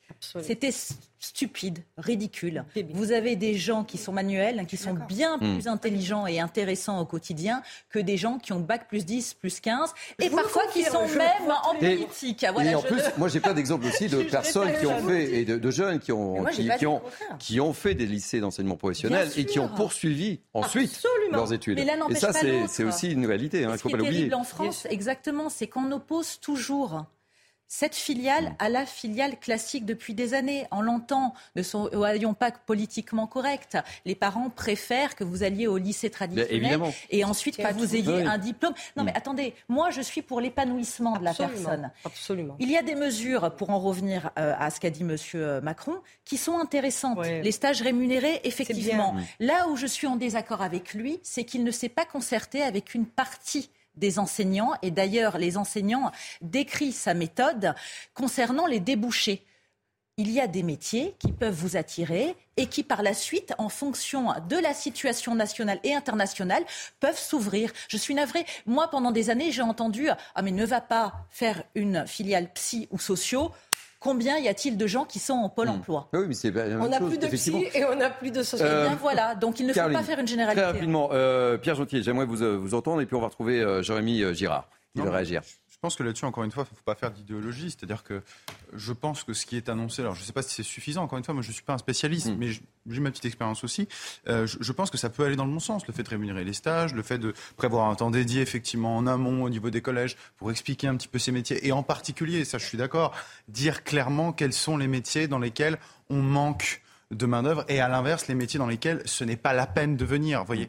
Donc ça, je trouve que ça va plutôt dans le bon sens. Ensuite, ce qu'il faudrait peut-être affiner, à mon avis, euh, c'est en particulier les régions en France où on a besoin de ce type de profil. Moi, je, mon oncle est, euh, est un, chef d'entreprise dans le bâtiment, euh, dans une région très rurale, donc dans, dans l'Indre, et je peux vous dire qu'il manque il manque vraiment de main-d'œuvre, à tel point qu'on a des chantiers qui, qui, mettent un temps, un temps fou, tout simplement parce qu'en fait, on a un problème de recrutement. Et, et, et ça, en fait, on peut pas le prendre isolément. Pourquoi est-ce que les gens veulent pas y aller? C'est pas juste une histoire de euh, je veux faire, euh, je veux aller dans le tertiaire. C'est aussi parce que euh, ça suppose d'aller vivre dans des endroits, dans la ruralité, où c'est pas le même mode de vie que de vivre dans une dans une grande ville. Y a, vous avez pas les mêmes services. Vous voyez, donc en fait, mmh. c'est non mais c'est bien d'en parler sur ce sujet-là, mais c'est un problème qui a une dimension en réalité beaucoup plus large, il me semble. Oui, et puis il y a plein de métiers, hein, les bouchers. Non, mais de boucher. Celui et à une époque, c'est vrai que c'était un métier qui était totalement dévalorisé, mais allez voir, interroger les bouchers, ils ne trouvent pas de. Ils arrivent pas. Et ce sont des, sont des métiers qui sont très très bien rémunérés. Et, l'image du boucher, l'image du boucher avec son tablier, etc., plein de sang, etc. Le monde a changé. Oui, justement, le monde a changé. C'est pour ça que c'est très bien, en fait, de moi, les professionnels. Vous m'avez mal compris. Je pense que vous avez cru que je oui, pas lycée professionnel. Vous m'avez mal compris. Moi, ma sœur, elle a fait un lycée professionnel, elle a fait Guerre à Grenoble. Et euh, je veux dire, elle n'aurait pas, elle n'avait pas l'envie ni le profil pour faire euh, une filière générale. Donc je trouve ça vraiment très bien. Alors, je répondais juste aux, syndicats, justement, qui ne, qui ne, défendent pas cette mesure. Je suis plutôt pour cette. Alors, on va retrouver justement, parce qu'on va pas tarder à partir en page publicitaire, mais je voudrais juste donner la parole, et je vous redonne la parole après, si vous ne dérange pas. Euh, Jérémy euh, Girard, euh, qui est donc le président du, du SNALC, votre réaction, vous avez vu, le, débat suscite un, grand nombre de, de réactions. première question. l'intervention d'Emmanuel Macron et puis peut-être une réaction sur ce qui s'est dit autour de ce plateau. Alors déjà, c'est très bien que le lycée professionnel euh, suscite du débat parce que c'est pas toujours euh, le sujet de l'éducation nationale le plus médiatisé. C'est important pour bah oui, mais moi, c'est un sujet qui me touche. Ne serait-ce que ça, très clairement. Sur, enfin, là pour l'instant, il va falloir quand même bien décrypter quelle est exactement la réforme? Parce qu'on est tous pour le lycée professionnel, on trouve tout ça très, tous euh, très utile, on pense que ça peut être euh, une formidable chance d'insertion euh, pour les jeunes, très bien. Mais là, qu'est-ce qu'il va faire réellement Emmanuel Macron, sachant qu'on le rappelle, hein, il l'a déjà réformé sous le premier quinquennat avec des mesures qui n'allaient pas vraiment, par exemple, sur l'augmentation des heures de français et de mathématiques, puisqu'il en a supprimé. donc, il va falloir bien décrypter ce qui se passe. Rémunérer les périodes de stage, en soi, pourquoi pas euh, C'est pas ça qui va changer le fonctionnement euh, du lycée euh, professionnel.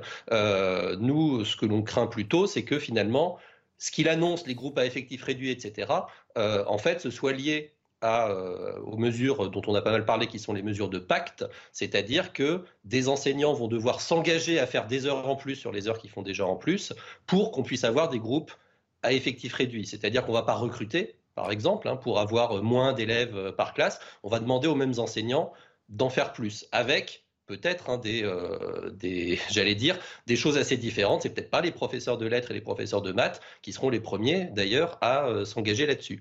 Donc, là, le point qui est assez clair et où nous, là, on ne rejoint pas, c'est le fait de vouloir augmenter les durées de stage en terminale. Ça, pour nous, ça va dans le sens contraire de, de, de ce qu'il faudrait faire, parce qu'on est, une fois encore, sur des mineurs, y compris en terminale. Hein. on rappelle, il n'y a plus de redoublement ou peu s'en faut. On est sur un bac pro 3 ans. Les élèves en terminale pro, ils sont mineurs. Et en stage, ils sont extrêmement limités dans ce qu'ils peuvent faire et euh, on a parfois des difficultés avec les employeurs euh, là-dessus. Nous, on pense que ça, par exemple, c'est pas une excellente mesure. Un dernier point, hein, je voudrais revenir sur cette idée, faut fermer les filières qui insèrent pas et ouvrir les filières qui insèrent, ça ce serait, ce serait merveilleux. Souvent les filières qui insèrent, ça coûte beaucoup plus cher hein, que les filières euh, qui n'insèrent pas aujourd'hui. On a aussi, ça c'est pas du tout de la faute d'Emmanuel Macron, hein, on a aussi eu tendance à ouvrir des bacs pro qui étaient ceux qui coûtaient les moins chers à ouvrir, qui sont des bacs pro tertiaires, où effectivement on a parqué des élèves dont on ne savait pas trop euh, quoi faire. Et ça, bien entendu, qu'il faut travailler là-dessus, mais euh, ça va quand même coûter de l'argent. Il faut savoir ce qu'on fait des professeurs hein, aussi, qu'on a recrutés euh, à cet effet. Et très rapidement, Jean-Rémy Girard, c'est quoi les filières qui, qui n'insèrent pas euh, Citez-nous quelques exemples. Métier, hein, plus dans leur vie. Donc absolument former les élèves en disant ils vont faire ce métier-là plus tard. Dans dix ans, ils feront peut-être complètement autre chose. C'est pour ça que la formation en enseignement général, elle est très importante et elle a été très très dégradée euh, jusqu'à présent. Jean-Rémy Girard, c'est quoi les filières euh, auxquelles vous faites référence qui n'insèrent pas? Alors, les filières dans lesquelles on a mis beaucoup, beaucoup d'élèves, c'est les gros, gros bacs pro tertiaires, hein, ceux de gestion-administration, par exemple, euh, où non seulement c'est pas forcément toujours très insérant, mais c'est surtout que entre ce qui a marqué sur le diplôme et ce que peuvent faire les élèves qui ont le bac, et là on parle hein, des lacunes, hein, des élèves qui arrivent en voie pro, et là je suis désolé de le dire, mais aujourd'hui la réalité, c'est que énormément d'élèves de la voie professionnelle sont en grande, grande, grande difficulté sur les fondamentaux, et que c'est pas le lycée professionnel, même avec tous les dispositifs qu'on pourra imaginer, qui va réussir à résoudre ça, très clairement. Et effectivement, si on veut faire du secrétariat et qu'on ne sait pas écrire français, on peut faire la meilleure formation qu'on veut mmh. en bac pro, on n'y arrivera pas à l'arrivée. Il y a des choses à faire avant. En général. Merci beaucoup, euh, Jean-Rémy euh, Girard, pour ce témoignage. Euh, je rappelle que vous êtes le président du SNALC, le syndicat national lycée, collège, école et enseignement supérieur. Vous voyez, on a parlé de l'enseignement je voulais juste dire une chose, par exemple, dans l'enseignement supérieur, mon mari, qui était avant d'être recteur, était doyen de la faculté de droit et de Sciences Po, a créé euh, un diplôme, donc au lieu de le faire, donc une licence en 4 ans pour ceux qui arrivent des filières euh, professionnelles, pour rattraper euh, l'année, une année sur les fondamentaux et sur la culture générale. Donc en fait, on, se, il faut faire aussi On en reparle après. on peut en parler après si vous voulez bien. Mais on a plein de thèmes. Hein. On a plein de thèmes. On parlera également justement des, des personnes qui ont été interpellées après la manifestation du 1er mai et euh, bon nombre ont été relâchés. Euh, voilà, je vous demanderai de réagir par rapport à tout cela. Il y a eu un certain nombre de réactions. C'est un sujet également pour vous. Euh, on part en publicité, ensuite on aura le journal. Enfin voilà, vous êtes bien sur Midi News et nous sommes ensemble jusqu'à 14h. Allez, il y a un petit peu plus de 13h. Vous êtes bien sur CNews. C'est Midi News jusqu'à 14h, la partie 2. Mais tout de suite, place à l'info avec Mickaël Dorian. Rebonjour Thierry, bonjour à tous. Emmanuel Macron est à Sainte aujourd'hui en Charente-Maritime pour présenter la réforme euh, du lycée professionnel. Le président de la République euh, vient de s'exprimer depuis le lycée technologique et professionnel Bernard Palissy. Je vous propose de l'écouter. On va mettre un milliard d'euros par an en plus sur le lycée professionnel pour se donner les moyens autour, pour moi, de trois objectifs. D'abord, nous attaquer au décrochage. Je le disais, on a un tiers de décrocheurs. Donc c'est la première bataille. La deuxième, c'est nous attaquer à l'insertion professionnelle. On ne peut pas se satisfaire du fait que simplement 40% des diplômés auront un métier dans les six mois. Donc on doit aller vers 100% d'insertion pro. Et troisièmement, de reconnaître l'engagement des enseignants de lycée pro avec un effort encore significatif et redoublé par rapport à ce que nous avons pu faire pour euh, le reste de l'éducation nationale.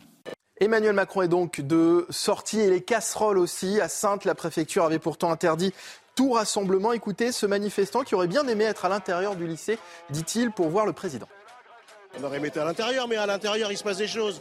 Parce que c'est pas aussi simple que ça. Hein. Il y a des lycéens qui, vont se manifester. Il y a probablement des professeurs qui, vont, qui ont fait savoir déjà ce qu'ils pensaient de la chose et, de l'énorme manipulation qui est en train de se produire. Parce que tout va paraître très lissé, très polissé. En réalité, la contestation, elle est partout. Alors oui, on aurait aimé être plus près, mais on sera peut-être plus loin tout à l'heure. Hein. La ville est facile à bloquer, donc on a l'expérience. 14 manifestations déjà, donc on sait comment faire. Voilà.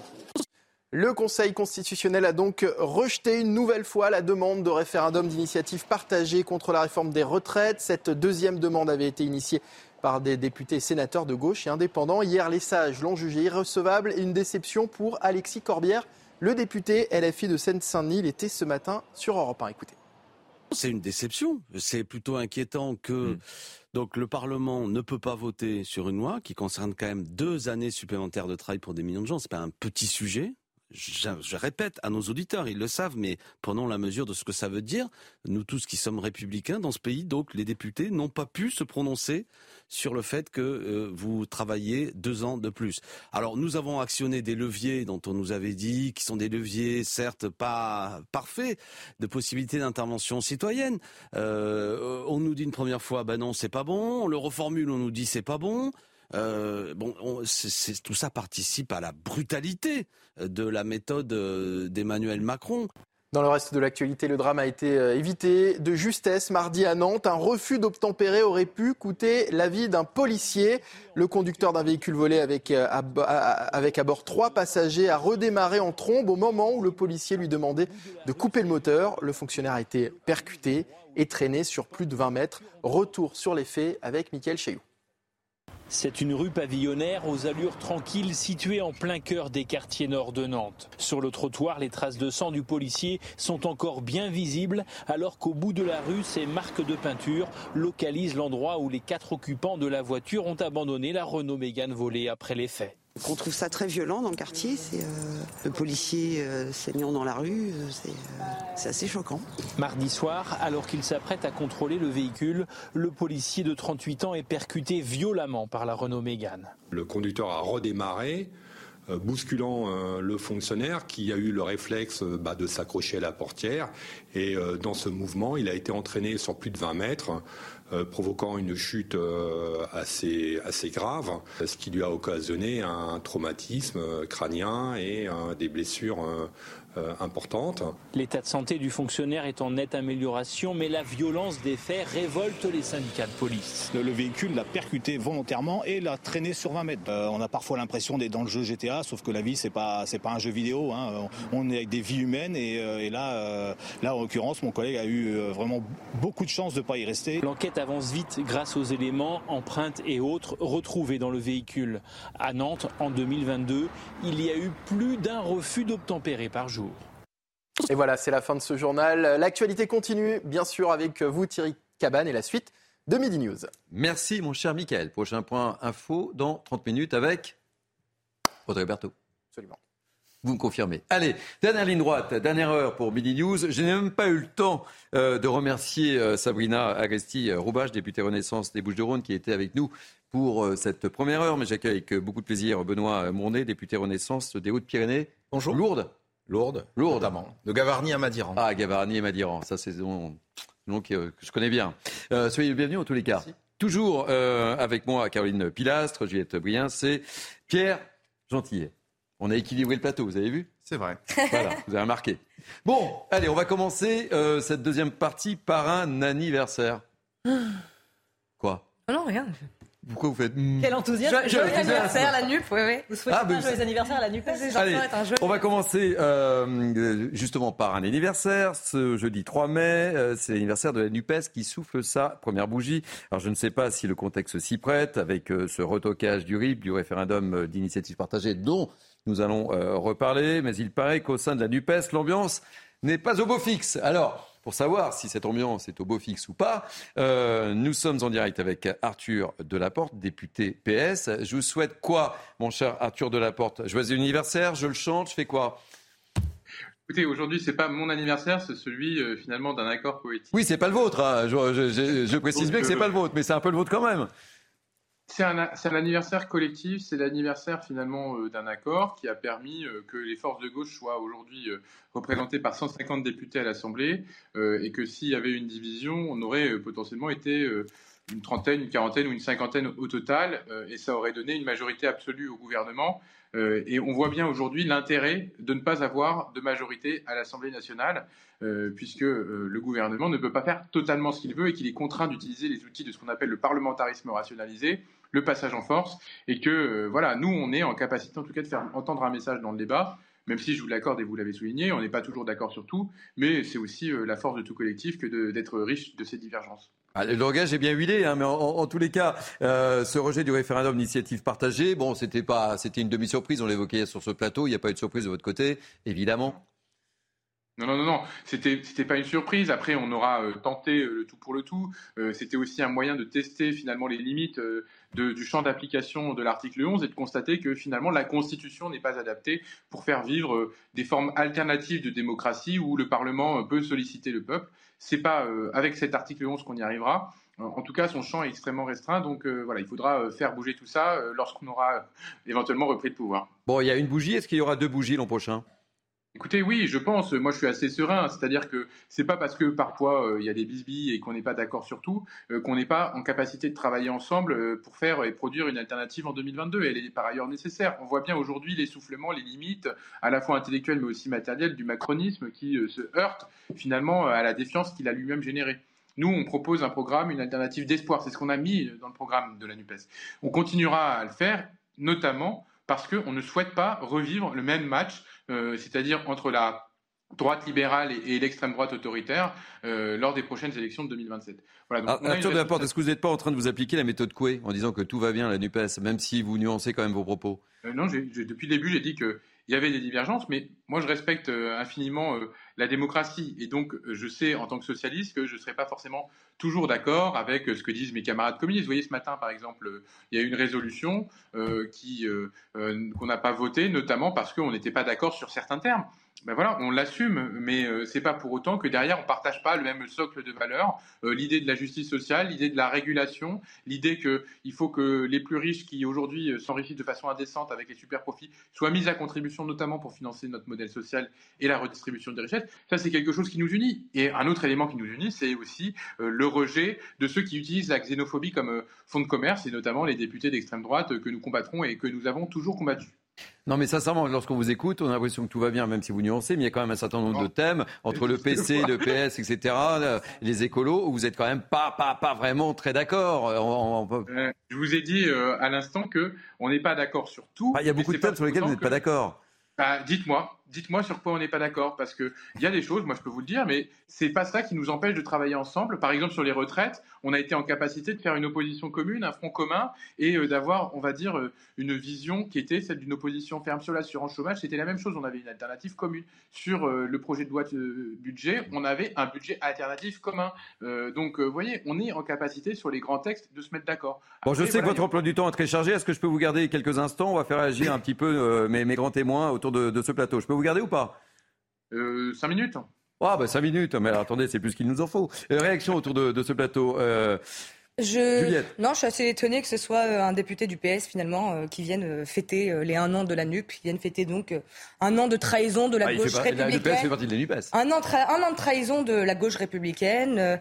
ce monsieur nous parle d'extrême droite. Enfin, c'est quand même fort de café. Ces gens-là, ce sont, si vous voulez, à coquiner maintenant avec euh, l'extrême gauche, euh, l'extrême gauche la plus anti-flic, euh, l'extrême gauche qui aujourd'hui s'affiche aux côtés d'antifascistes, qui refuse de, de, condamner les violences des black blocs dans les manifestations.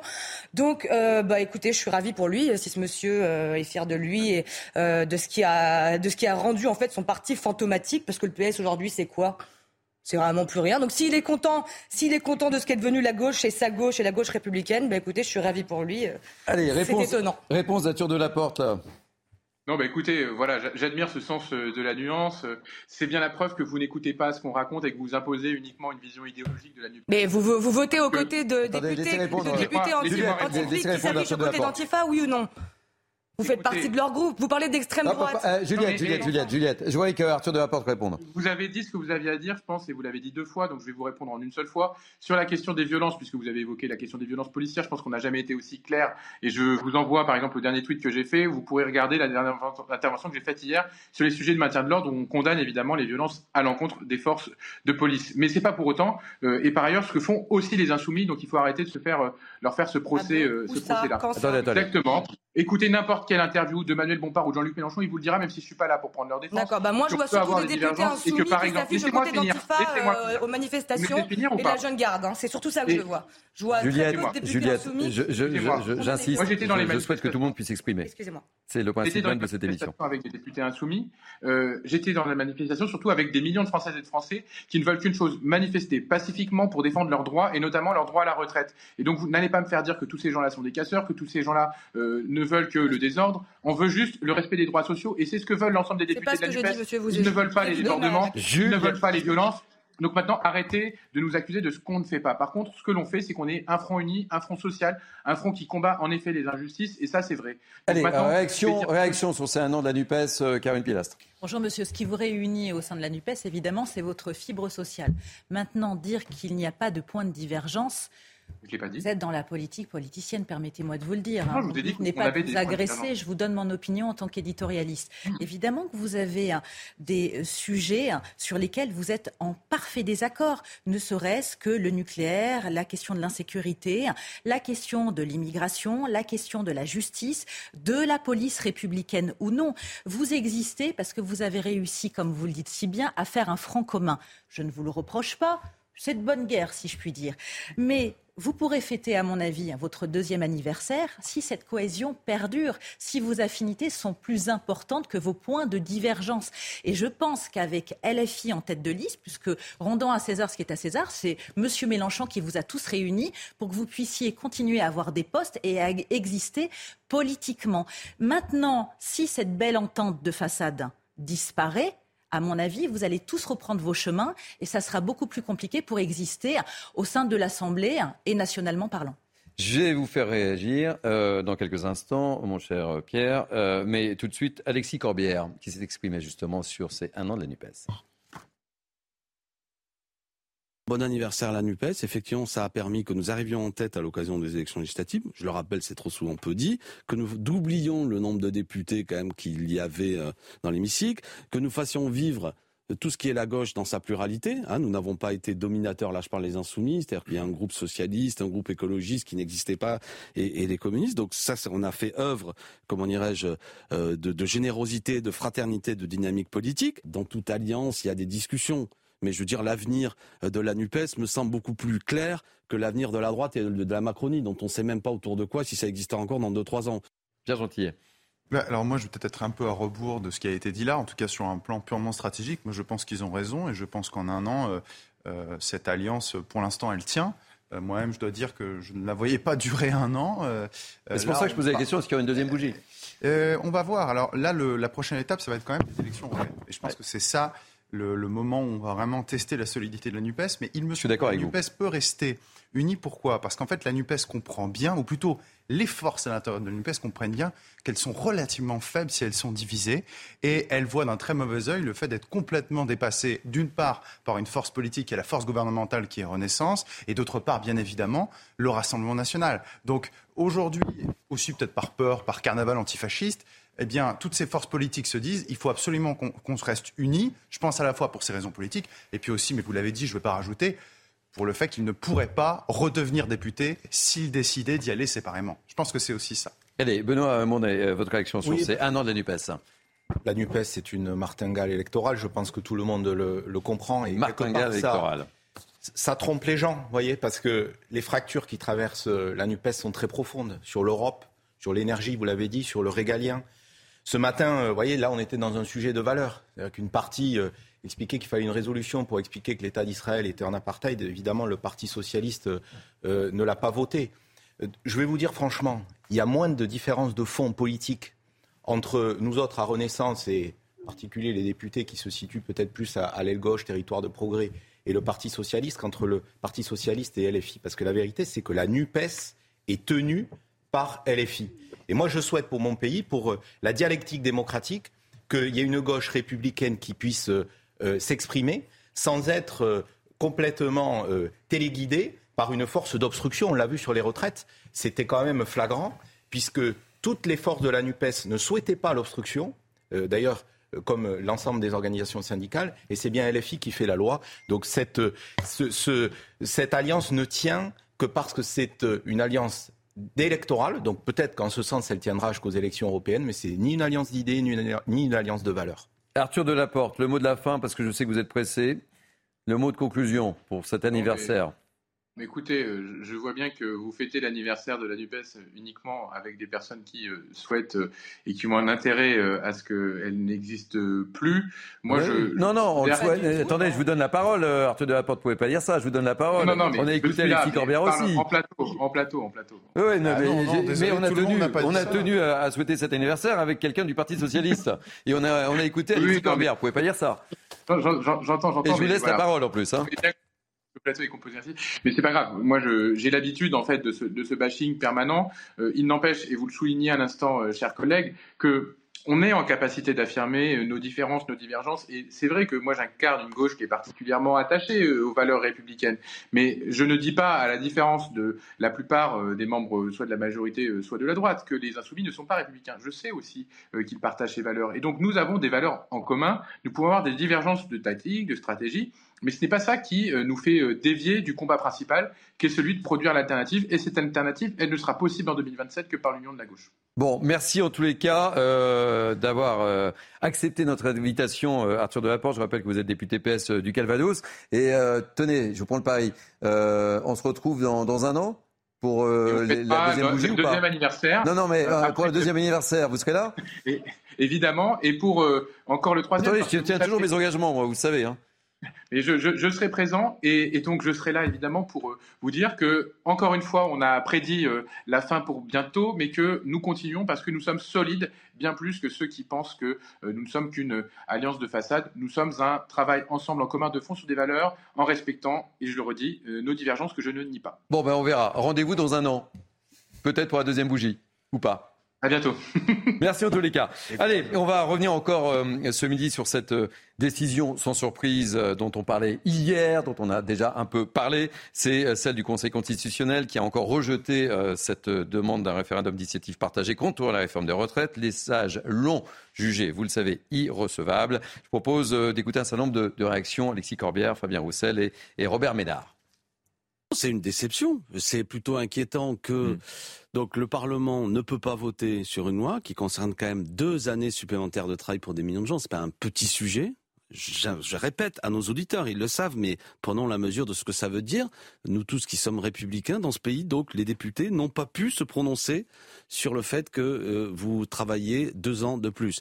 Alors nous avons actionné des leviers dont on nous avait dit, qui sont des leviers certes pas parfaits, de possibilités d'intervention citoyenne. Euh, on nous dit une première fois, ben non, c'est pas bon. On le reformule, on nous dit c'est pas bon. Euh, bon, tout ça participe à la brutalité de la méthode euh, d'Emmanuel Macron. On avait préparé les deux options.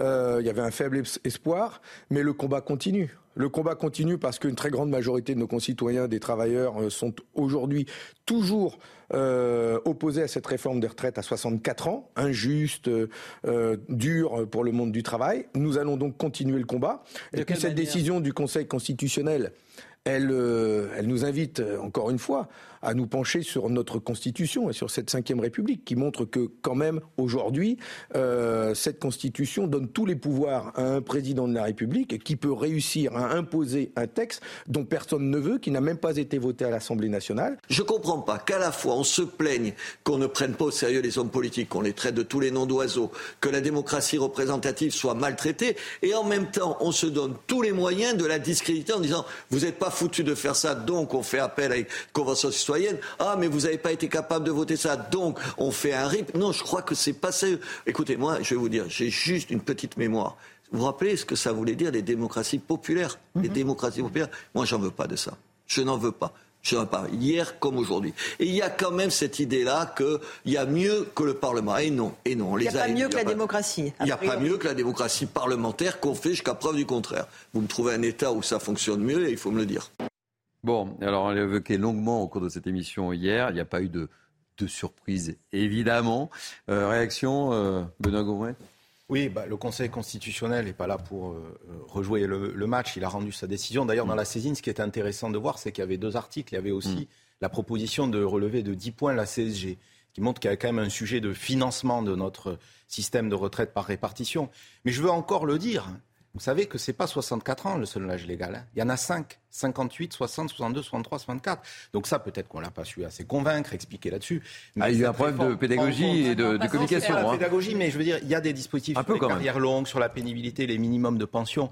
Donc maintenant que le débat démocratique, qui est une opposition, et je crois d'ailleurs qu'il y a euh, bientôt une proposition de loi eh bien que, que ça vive. Mm. Mais l'instrumentalisation du Conseil constitutionnel au travers d'un RIP, c'est mentir aux gens. Parce qu'une loi qui a été promulguée, qui a été validée, peut pas comme ça être, être rejouée par euh, euh, des, des, des, des, citoyens, mm. même si euh, effectivement. Bah, et puis on comprend bien que l'exécutif veut passer à autre chose très rapidement, évidemment. Non, c'est pas passer à autre chose parce qu'on continue à convaincre, à essayer de convaincre sur le fond, et ensuite il y a un agenda législatif très chargé. Euh, ça vous a pas échappé, notamment ça sur le travail, la ruralité.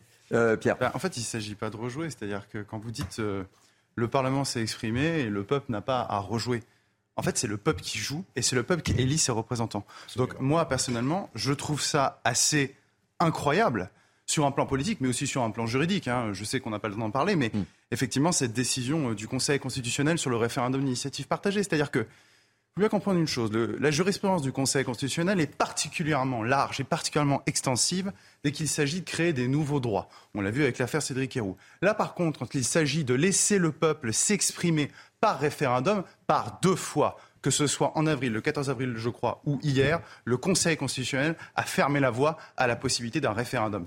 Moi, je vais vous dire une chose. Euh, de toute manière, cette position restrictive du Conseil constitutionnel, tôt ou tard, cette institution le paiera puisque la démocratie, ce n'est pas seulement les représentants du peuple, c'est aussi, et c'est l'article 3 de notre Constitution, la souveraineté nationale s'exprime par la voix de ses représentants, les représentants du peuple national, et par référendum. Le Conseil constitutionnel, en décidant d'empêcher ce référendum, en réalité, montre qu'il n'est pas une institution qui va dans le sens de la démocratie, et ça ouvre la voie, je le dis, à une réforme profonde, une réforme constitutionnel du rôle de cette institution qui est davantage politique que juridique. Et ça, je pense que je ne suis pas le seul Juliette, Juliette, et, euh, Juliette et euh, Caroline, très rapidement, parce que euh, nous, allons être en débord. Avec Pierre, très court. Hein. utiliser la notion que les citoyens n'aient pas à réécrire les lois, ça me paraît totalement aberrant dans un contexte démocratique. Mais ce qu'il faut bien dire que de toute façon, le Conseil constitutionnel pour moi a été bête, puisque de toute façon, le RIP a été créé comme une illusion sur une sorte d'écran de fumée démocratique qui est en, en, réalité parfaitement inapplicable. Même si le Conseil constitutionnel euh, avait euh, adoubé, il aura ensuite fallu réunir 5 millions de citoyens. Euh, qui euh, prêt, prêt à voter, hmm. en, tout cas ce RIP, ça c'est sur une période de neuf mois. Et ensuite, après ça, il aurait fallu un accord entre le Sénat et l'Assemblée sur une période de six mois. On arrive déjà bien en 2024 pour une réforme qui euh, est promise en automne 2023. Donc de toute façon, tout ça est une, une, une illusion démocratique. Et euh, je pense que le Conseil constitutionnel a fait, a fait erreur, puisque de toute façon, euh, ça n'aurait jamais abouti. Caroline, vous avez très peu de temps pour répondre. Je suis désolé, vous êtes la dernière à intervenir. Le RIP a fait partie d'un jeu de dupes. Oui, effectivement. Mm. C'est une totale illusion. Mais ce qui est terrible, c'est que les Français demandent des référendums sur les questions de leur quotidien. Pardonnez-moi, mais les Suisses ne sont pas un peuple de demeurer, ce sont des gens qui réfléchissent, qui ont un raisonnement et ils ont le droit à la parole. Et nous, nous n'avons pas le droit. Et ça aurait été une issue face à cette crise démocratique et politique que nous vivons en ce moment. Merci. Je ne vous coupe pas la parole, mais nous allons partir en pause publicitaire. Il est 13h30, le temps passe très vite aujourd'hui dans le cadre de Mini News avec beaucoup de débats très animés. On se retrouve dans quelques instants avec mes grands témoins, mais tout de suite, place à l'info. Et l'info, c'est Audrey Berthaud. L'obligation vaccinale euh, des soignants. L'Assemblée nationale a voté un texte pour abroger cette obligation plutôt que de simplement la suspendre, comme le prévoyait euh, le gouvernement. La proposition de loi du groupe à majorité euh, communiste a été adoptée par 157 voix contre 137. Pour rappel, les soignants seront réintégrés mi-mai. Gérald Darmanin était l'invité des grandes gueules sur RMC concernant une loi anti-casseurs. Le ministre de l'Intérieur s'est exprimé. Il faut appliquer aux manifestations ce que l'on fait au de football. Lorsqu'il y a des hooligans qui ne veulent pas casser le bien public, il est interdit de stade à vie. Enfin, la sécheresse en France, 20 départements sont en alerte, c'est 12 de plus que l'an dernier. Les restrictions d'usage de l'eau concernent bien plus de territoires que l'an dernier. À la même époque, en 2022, aucun n'avait atteint le niveau maximum dit de crise contre 3 aujourd'hui. Vous le voyez, les Bouches du Rhône, le Gard et le Var. Merci Audrey, merci beaucoup. Très élégante, Audrey, euh, aujourd'hui. Très élégante. Merci. Allez, dernière ligne droite de Midi News avec euh, Caroline Pilastre, Juliette Briens, Pierre Gentier et Benoît Bombay. Ça va? Vous êtes en forme? Mais oui. On a encore pas mal de choses à aborder et on parlera du PSG à la fin. Je sais que vous êtes fan de, football. Parfait, surtout d'un joueur en particulier. Surtout d'un joueur, oui. Mais on n'en parle pas tout de suite. On en parlera tout à l'heure. Mais effectivement, je ne sais pas ce qui se passe du côté des supporters du PSG. Je ne sais pas si c'est l'ambiance du moment où on manifeste et on le verra. Les, supporters manifestent beaucoup, euh, notamment euh, devant euh, les maisons des stars, devant le siège du PSG. Enfin bref, il y a un climat en ce moment. Donc c'est peut-être l'effet manif, peut-être l'effet 49-3, je ne sais pas. Bref. Mais tout de suite, on va parler donc de ces manifestations du 1er mai où, je le rappelle, 540 personnes ont été interpellées partout en France. Parmi elles, une grande partie, et c'est de ça dont je vais vous parler, une grande partie ont été relâchés. En revanche, d'autres ont été placés en garde à vue, puis condamnés. Et vous allez le voir que certains profils sont pour le moins atypiques. Exemple à Lyon avec Valentine Leboeuf et Olivier Madinier. On en parle juste après. Des manifestants devant le tribunal. À Lyon, 66 personnes ont été interpellées après la mobilisation du 1er mai. Beaucoup sont des jeunes au profil non violent, sans casier judiciaire et inconnus des services de police. C'est le phénomène de foule hein, qui excite euh, et qui amène des individus à commettre des actes qu'en temps normal ils ne commettraient jamais. Sans doute aussi euh, le sentiment d'impunité qui fait qu'ils euh, se risquent à, des actes de, de jet, de projectiles sur les forces de l'ordre. Parmi ces jeunes au profil non violent, quatre étudiants. Ils ont été condamnés hier à de la prison avec sursis, des peines allant de 3 à 8 mois. Autre profil, un Algérien de 24 ans en situation irrégulière. Il a été condamné à 7 mois de prison avec sursis pour jet de projectiles et insultes contre des policiers. c'est quand même euh, un cas qui mérite, euh, bien entendu, qu'il y ait une, expulsion immédiate d'un ressortissant de nationalité étrangère, algérien en l'espèce, qui n'a rien à faire sur notre sol dans la mesure où il s'en prend aux forces de l'ordre. Suite aux violences du 1er mai, le gouvernement a annoncé réfléchir à une nouvelle loi anti-casseurs pour s'adapter aux actions des Black Blocs. J'aimerais vous faire réagir effectivement sur cette situation. À Paris, je le rappelle, 305 personnes ont été interpellées le, 1er mai. Parmi elles, 281 ont été placées en garde à vue et 44%, je dis bien 44% euh, de ces gardes à vue ont été classées sans suite et 88 personnes ont été condamnées. Réaction Caroline. Eh bien, malheureusement, je ne trouve pas ça suffisant. Je ne suis ni avocat ni magistrat. Je laisserai sur ce sujet surtout parler à mon collègue Pierre. Mais en tant que citoyenne, pour moi, la justice n'a pas fait vraiment preuve de fermeté. Il va bien falloir trouver un moyen d'éradiquer ces black blocs qui viennent gâcher toutes les manifestations, quelle que soit la revendication. Parce que leur but, c'est la guérilla urbaine, ni plus ni moins. Les commerçants sont à bout, les policiers n'en peuvent plus, quand certains ne sont pas pris pour cible, pour torche humaine, comme je le mmh. disais sur votre plateau mardi, mmh. ça n'est plus possible. C'est en moyenne 1500 à 2000 individus qui, depuis avant les Gilets jaunes, depuis la loi travail d'ailleurs, reviennent régulièrement dans ces manifestations. Alors oui, il faut de la fermeté politique, oui, il faut de la fermeté judiciaire. Je suis pour cette loi anticasseur. Mais si elle est appliquée dans son bon fonctionnement, et si ça n'est pas une fois de plus un élément de langage, un élément de communication, parce que ça n'est plus possible, et j'ai peur que par la suite, cette situation finisse en guerre civile. Parce que là, on est dans l'insurrection pratiquement chaque semaine, et je vous le redis, je fais le distinguo entre les manifestants pacifiques, qui souvent sont soit pour certains, mais vraiment, mm. je fais la part des choses parce que j'aime la nuance dans la vie, solidaires en n'agissant pas, en voyant faire ces casseurs, ces vandales, et d'autres qui subissent parce qu'ils ont peur de la réaction et des représailles. Donc jusqu'à quand cela va durer? Mais souvenez-vous, on, l'a évoqué euh, sur ce plateau même, hein, euh, notamment à Nantes, hein, où, euh, mais ça s'est produit dans d'autres villes, et, nos journalistes qui étaient sur le, terrain le disaient pour la première fois.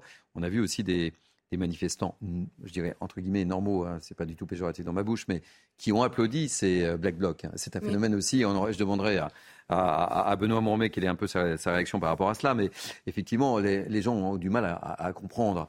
Euh, Juliette. Oui, en fait, cette loi anti-casseurs, je ne comprends pas en fait à quoi elle va servir, puisque les lois existent déjà. À Nantes, j'ai vu, parce que vous parlez de Nantes, il y a un multirécidiviste de 26 ans qui a participé euh, à la huitième euh, au huitième épisode de la réforme de, la manifestation contre les réformes contre la retraite, qui a été condamné à trois ans de prison ferme. Donc déjà, j'aimerais bien rencontrer ce juge pour, pouvoir lui serrer la main, mais comme quoi tout est possible. Et quand on applique les simples lois dans ce pays, on se rend compte que, euh, eh bien, euh, euh, elles existent déjà et qu'on pourrait faire beaucoup plus. La seule chose, à la limite, dans cette loi anti-casseurs que je trouve intéressant, c'est la notion de la responsabilité collective. Parce que là, effectivement, pourquoi euh, ces, jeunes, hein, comme on dit, ces casseurs, ont été massivement relâchés C'est parce qu'on a du mal à faire le distinguo, si vous voulez, entre la responsabilité individuelle de chacun, puisqu'ils agissent en masse, euh, qu'ils sont tous masqués. D'ailleurs, ils n'ont pas le droit d'être masqués, mais bon, hmm. voilà. Et donc, on a, on a du mal à, faire le distinguo entre, entre leur responsabilité individuelle. Mais du moment où il y a cette notion de responsabilité collective, à un moment, on leur dit si vous vous trouvez euh, de votre plein gré au milieu de ces casseurs et au milieu de ces caillasseurs de police, vous faites partie du problème, vous avez une responsabilité à assumer. Et donc, en fait, c'est un peu tout le monde dans le même sac. Ça peut paraître dur, mais dans ce genre de, ce, genre de phénomène, il n'y a pas vraiment le choix. Mais les lois, elles existent déjà. Et les peines peuvent être très sévères. Trois ans d'emprisonnement et de grosses amendes. Donc, ce chiffre que je donne, 44% de ces gardes à vue ont été classés sans suite. Voilà. 44%. Avant de créer une nouvelle loi, appliquons déjà celle qui existe, pour moi. C'est énorme, 44%. Et, et, puis, aussi la notion, évidemment, euh, de capacité, puisque les, les prisons sont pleines et qu'on refuse euh, Là, la question les prisons sur la construction. avant de vous donner la parole, Benoît Monet, je vais vous, euh, interroger. Euh, sur les 44%. Ouais, sur les 44% bah, en tant qu'avocat. non, mais justement, bah, qu'est-ce qu'on fait? C'est-à-dire, déjà, on comprend pourquoi 44%, comme vous dites. C'est-à-dire que des gens qui sont interpellés, c'est pas des gens qui sont coupables, d'accord? Quand les gens sont interpellés, il y, a un travail d'enquête. Ce travail d'enquête, bien souvent, on le voit ici. Pourquoi est-ce qu'il n'a pas jusqu'au bout? Par manque de preuves, ou aussi parce qu'en fait, c'est des gens qui n'ont, on se rend compte, pas grand-chose à voir. Vous savez, on a des pardon, dans des phénomènes de foule, de masse, où euh, il y a un moment où effectivement les policiers peuvent ennacer bah, 10 personnes, et dans ces 10 personnes, bah, il y en a deux effectivement qui n'avaient rien fait. Bon voilà. Euh, ensuite, sur la question de la loi anticasseur, moi je rejoins ce qui a été dit, c'est-à-dire euh, appliquons les lois telles qu'elles existent aujourd'hui, sans prendre à un policier sur le papier. C'est de mémoire, le code pénal prévoit trois ans, trois ans d'emprisonnement, d'accord? Aujourd'hui, moi, ce que j'ai vu dans la presse, notamment dans l'article qui a été cité ce matin par Pascal Pro, c'est qu'il n'y a eu que du sursis. Voilà, que du sursis. Le problème, je vais vous dire, il n'est pas de créer sans cesse et d'empiler loi après loi, c'est de faire en sorte que les lois s'appliquent. Et pourquoi les lois ne s'appliquent pas? Pour deux raisons. La première raison, c'est parce que nous avons une idéologisation d'une partie du corps de la magistrature. Euh, et ça conduit effectivement à une multiplication de petites peines et souvent des peines avec sursis. Et aussi, il faut le dire, parce que nous manquons de places de prison. Mm. Nous avons un taux d'incarcération qui est supérieur, je crois, à 120%. Mm. Donc, euh, si vous voulez, il y, a, une solution pour ça aussi. Elle a été appliquée sous Nicolas Sarkozy et j'y suis favorable. C'est le retour à des peines planchées. Vous savez, vraiment, je termine en un mot parce que vraiment, je pense que c'est important. Euh, dans la tête des gens, quand on dit pour ce délit, vous encourez trois ans de prison. Les gens pensent trois ans, c'est une moyenne. Non, trois ans, c'est un plafond. Eh bien, à partir du moment où on dit que cette personne est reconnue coupable, je dis bien reconnue coupable, euh, il me semble qu'il devrait y avoir un plancher en dessous duquel le juge ne peut aller. Et du plancher, ici, j'espère, euh, du ferme, parce que même un an, même six mois de prison ferme, c'est dissuasif. Oui, mais vous voyez, regardez, il y a une prochaine manifestation le 6 juin. Oui. Mais avec les chiffres que j'évoque, euh, on peut s'attendre, encore une fois, à ce qu'il y ait des manifestations qui dégénèrent en disant bah, pas vu, pas pris en fait au final. bien sûr. 44%. Mais Donc euh, on peut s'attendre effectivement à ce que la manifestation du 6 juin. C'est ce qui va se passer. Le euh, système ne sera pas changé en deux mois. Le système ne sera pas changé. Et, c'est ça qui est dramatique. Ben oui. Vous savez, pendant qu'on parle des casseurs, on ne parle pas de la réforme de la traite et de la contestation sociale. Mais, hein. on en a parlé autour de ce plateau. On en a parlé autour de ce plateau. Effectivement, ces phénomènes de black bloc occultent totalement hein. ces manifestants. Quand c'est des groupes d'extrême droite, là, tout Ces manifestants qui voilà, s'exprime, etc. Euh, mais on ne parle effectivement, et, nous, médias, nous sommes également responsables de cela, mais, mais c'est la réalité. Effectivement, on retient ces images, on retient l'image de, ce policier en feu, évidemment, et on occulte cette réforme des retraites. Mais euh, Benoît D'abord, quand même, je pense qu'il n'est pas inutile de rappeler que dans l'immense majorité des cas, euh, les manifestations des dernières sur la réforme des retraites se sont quand même passées dans le calme. il faut saluer euh, les organisations syndicales et, les forces de l'ordre qui l'ont permise dans beaucoup de villes moyennes. Mais effectivement, ensuite, je vous rejoins. Euh, les casseurs sont antidémocratiques. Hmm. Ils viennent perturber des manifestations et ils viennent empêcher le droit constitutionnel de manifester.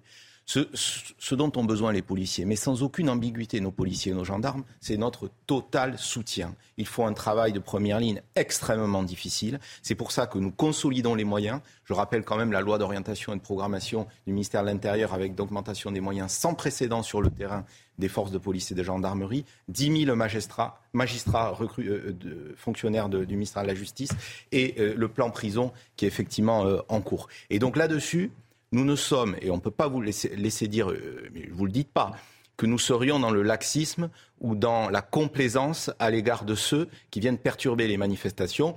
Moi, je ne suis pas fanatique, effectivement, de réagir de manière législative à chaque fois qu'il y a un sujet, mais si nos règles et nos lois doivent être adaptées pour faire face à de nouvelles formes de violence, il ne faut pas se l'interdire parce que le, Alors, mettez les peines planchées. Aussi hmm. Alors, mettez les peines Alors, les peines planchées sont totalement inefficaces parce qu'elles ont été, euh, elles ont été dans notre droit pendant plusieurs années. Il faut voir que les magistrats s'en sont pas saisis. Et deuxième, et deuxième élément. Contraignez-les avec la loi. Non, mais deuxième élément, euh, la, la, condamnation moyenne est, de, est, supérieure à ce qu'était la peine planchée de, de 12 mois. Donc, c'est pas forcément là pour le coup. Je pense qu'on répond à côté.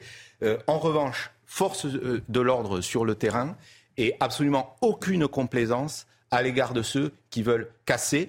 Euh, que ce soit des groupuscules d'extrême gauche, d'extrême droite, ça fait absolument pas de la différence parce que ces gens-là sont pas pour faire de la politique. Mais sur le terrain, il y a de la différence. Excusez-moi, sur le terrain, il y a de la différence. Je trouve que c'est un petit peu quand même incroyable d'aller faire l'hommage comme ça, évidemment, de, nos policiers. Mais bien sûr. Oui, mais sauf que tous les week-ends, on les envoie comme de la chair à canon sur le terrain et derrière, ils sont complètement abandonnés par les institutions et par la justice. Vous avez vu quand même le, délai de réponse de la justice. De, de les féliciter. Les comparutions immédiates. Les comparutions immédiates. Vous avez vu quand même que la justice est extrêmement réactive. Et, nous travaillons pour que à nous, les délais se réduisent encore. on vient de, dire, on vient de dire qu'aucun des, des, des, de, à Lyon n'a pris euh, un minimum de, peine ferme. Donc, et, très rapidement, je voudrais, euh, je voudrais euh, comment revenir sur ce que Gérald Darmanin disait, où il réclamait plus de, plus de fermeté. Et j'en profite pour vous rappeler ce sondage euh, CNews, euh, sondage CSA pour CNews.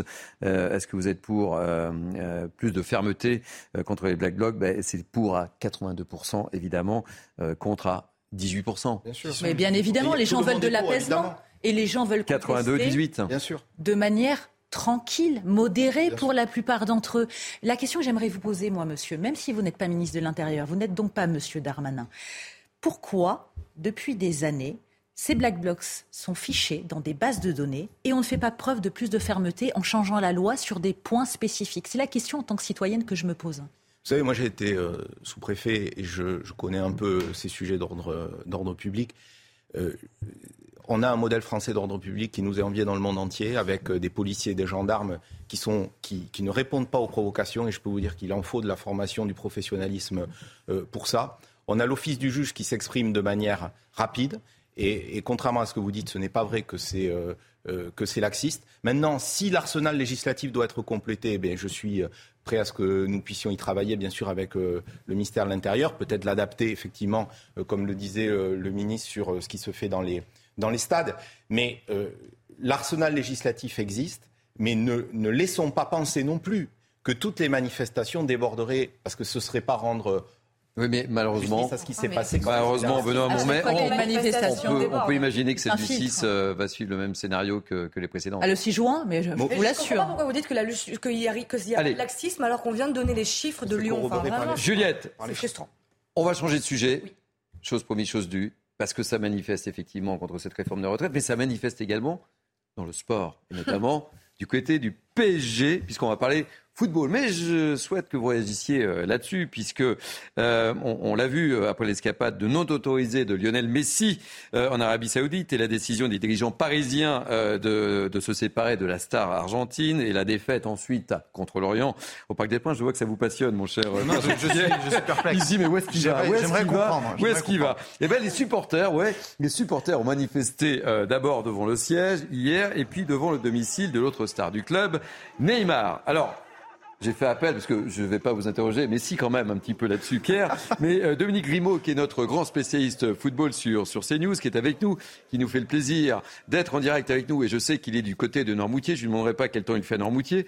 Euh, mais on va parler de la météo du... Il fait beau. Oui, il y a un microclimat, euh, il, fait toujours beau à Normoutier. Un peu de vent, mais très beau. Très bien. Ça va, Thierry? Oui, alors je vais vous parler de la météo justement du PSG Qu'est-ce qui se passe au PSG et où va le PSG Et je le disais en introduction, ça manifeste dans la rue à Paris contre le 49-3, mais ça manifeste beaucoup du côté des supporters du, PSG. Où va le PSG bah, c'est le dernier épisode d'un livre noir. Euh, voilà, dans l'histoire d'un club qui, au fond, n'en est pas un.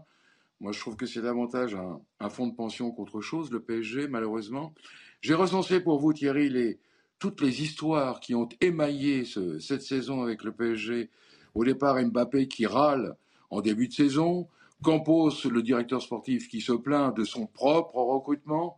Il y a l'affaire du char à voile qui est due à, Christophe Galtier, l'entraîneur. Il y a l'autre affaire du pivot gang, alors due cette fois-ci à Mbappé.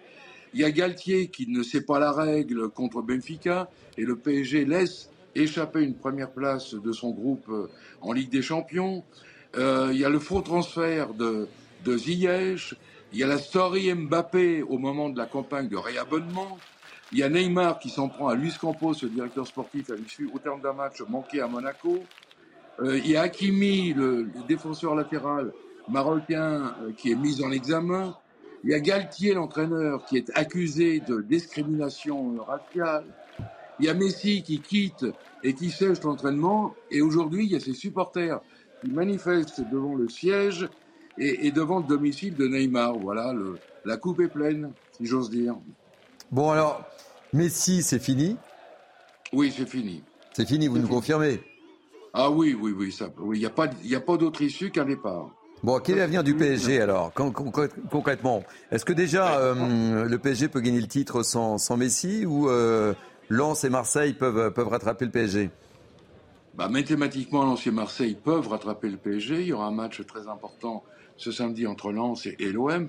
Il y a un PSG qui offre, qui a quand même un calendrier relativement facile d'ici la fin de saison. Le PSG qui possède 5 points d'avance, qui normalement devrait être champion euh, d'ici la fin du mois. Mais le, vrai problème, Thierry, la vraie question, c'est de savoir euh, la suite. Ben oui, c'est ça. Qu'est-ce qu'il faut faire, Dominique? Qu'est-ce qu'il faut faire très concrètement là? Moi, je ne suis pas le dirigeant du, un dirigeant ou un... Non, mais vous êtes un observateur très attentif. Ce que je, ce que je souhaiterais, c'est qu'enfin soit nommé un directeur du football, quoi, un directeur, un directeur, un véritable directeur sportif qui aurait la main mise sur l'équipe, laquelle équipe ne serait plus un puzzle, euh, qui aurait une homogénéité, une homogénéité, qui aurait une identité, une équipe qui enfin ressemblerait à une équipe. Donc là, il va falloir gérer des arrivées, mais surtout gérer et accompagner des départs, parce que ça va être, ça va, l'équipe va être fondamentalement bouleversée euh, à l'intersaison. Il y aura Messi, donc Messi va partir, Neymar peut-être. On, on sait que les dirigeants du PSG sont à l'écoute des offres potentielles, et puis il y aura d'autres, il y aura des arrivées pour contrebalancer. Et, certains supporters, je, les écoutais, souhaitent le, départ des, des Qataris. Hein. Ah, ça, ça va être très compliqué. Le départ des Qataris, ça ne dépend que. Mais cela dit. Certains veulent revenir au PSG à l'ancienne. Mais qui derrière le Qatar? Voilà. Mais moi, j'adorais le PSG à l'ancienne, personnellement. J'ai adoré le PSG de Hechter, j'ai adoré le PSG de, de Kézak, de, de, de Borelli, de, de Denisot. Moi, ce PSG, voilà, je trouve qu'il n'a pas d'âme, qu'il n'a pas d'identité, euh, qu'il ne fait pas rêver. Euh, rêvons plus, euh, plus grand, c'était la devise initiale quand les Qataris sont arrivés, mais bon, on cauchemarde de plus en plus grand, quoi. C'est ça la tristesse. Bon, écoutez, merci en tous les cas de votre témoignage, cher Dominique Limo. Profitez bien des huîtres de Normoutier, de la Bonotte et, euh, et, du soleil euh, ô combien sympathique de l'île de Normoutier que je connais bien aussi. Merci, mille fois d'avoir accepté de, de, témoigner. Je vous salue. je vous salue aussi. À très bientôt, Dominique. Caroline. Oui, Thierry. Vous avez un lien avec une star de Enfin, si je puis me permettre, du PSG. Effectivement, déontologiquement, en tant qu'ambassadrice France de la marque Orcam, qui est une marque d'appareillage spécialisé pour les gens comme moi, malvoyants ah ben et ou aveugles, fait que l'égérie monde, c'est Léo Messi que j'ai rencontré euh, juste avant la Covid à Barcelone. Donc déontologiquement, en dehors de ma tendresse pour lui parce qu'il défend ma cause, le handicap visuel, je ne vous dirai rien de plus. Concernant cette histoire, je suis contre tout radicalisme. Ça n'amène à rien.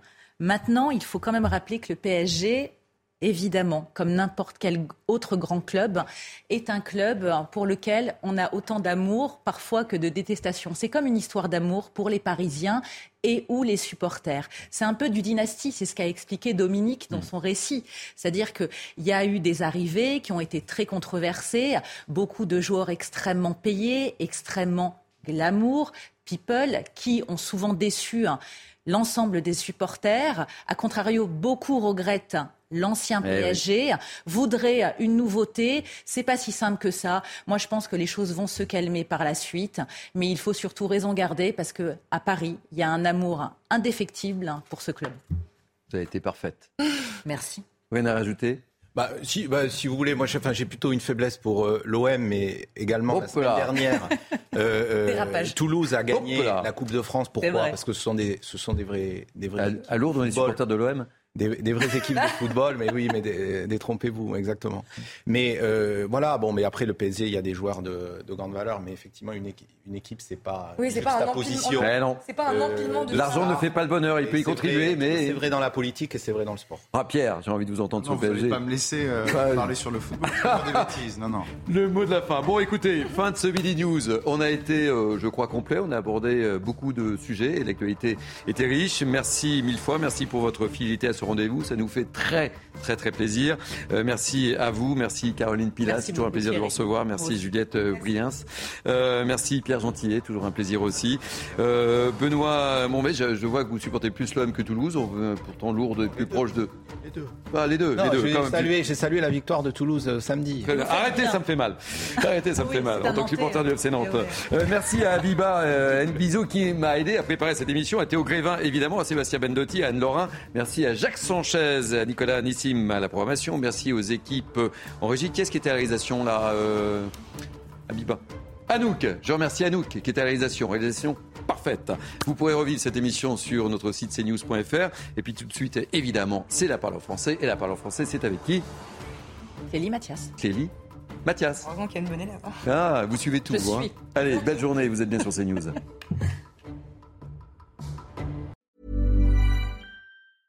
Even when we're on a budget, we still deserve nice things. Quince is a place to scoop up stunning high-end goods for 50 to 80% less than similar brands. They have buttery soft cashmere sweaters starting at $50, luxurious Italian leather bags, and so much more. Plus, Quince only works with factories that use safe, ethical, and responsible manufacturing. Get the high-end goods you'll love without the high price tag with Quince. Go to quince.com/style for free shipping and 365-day returns.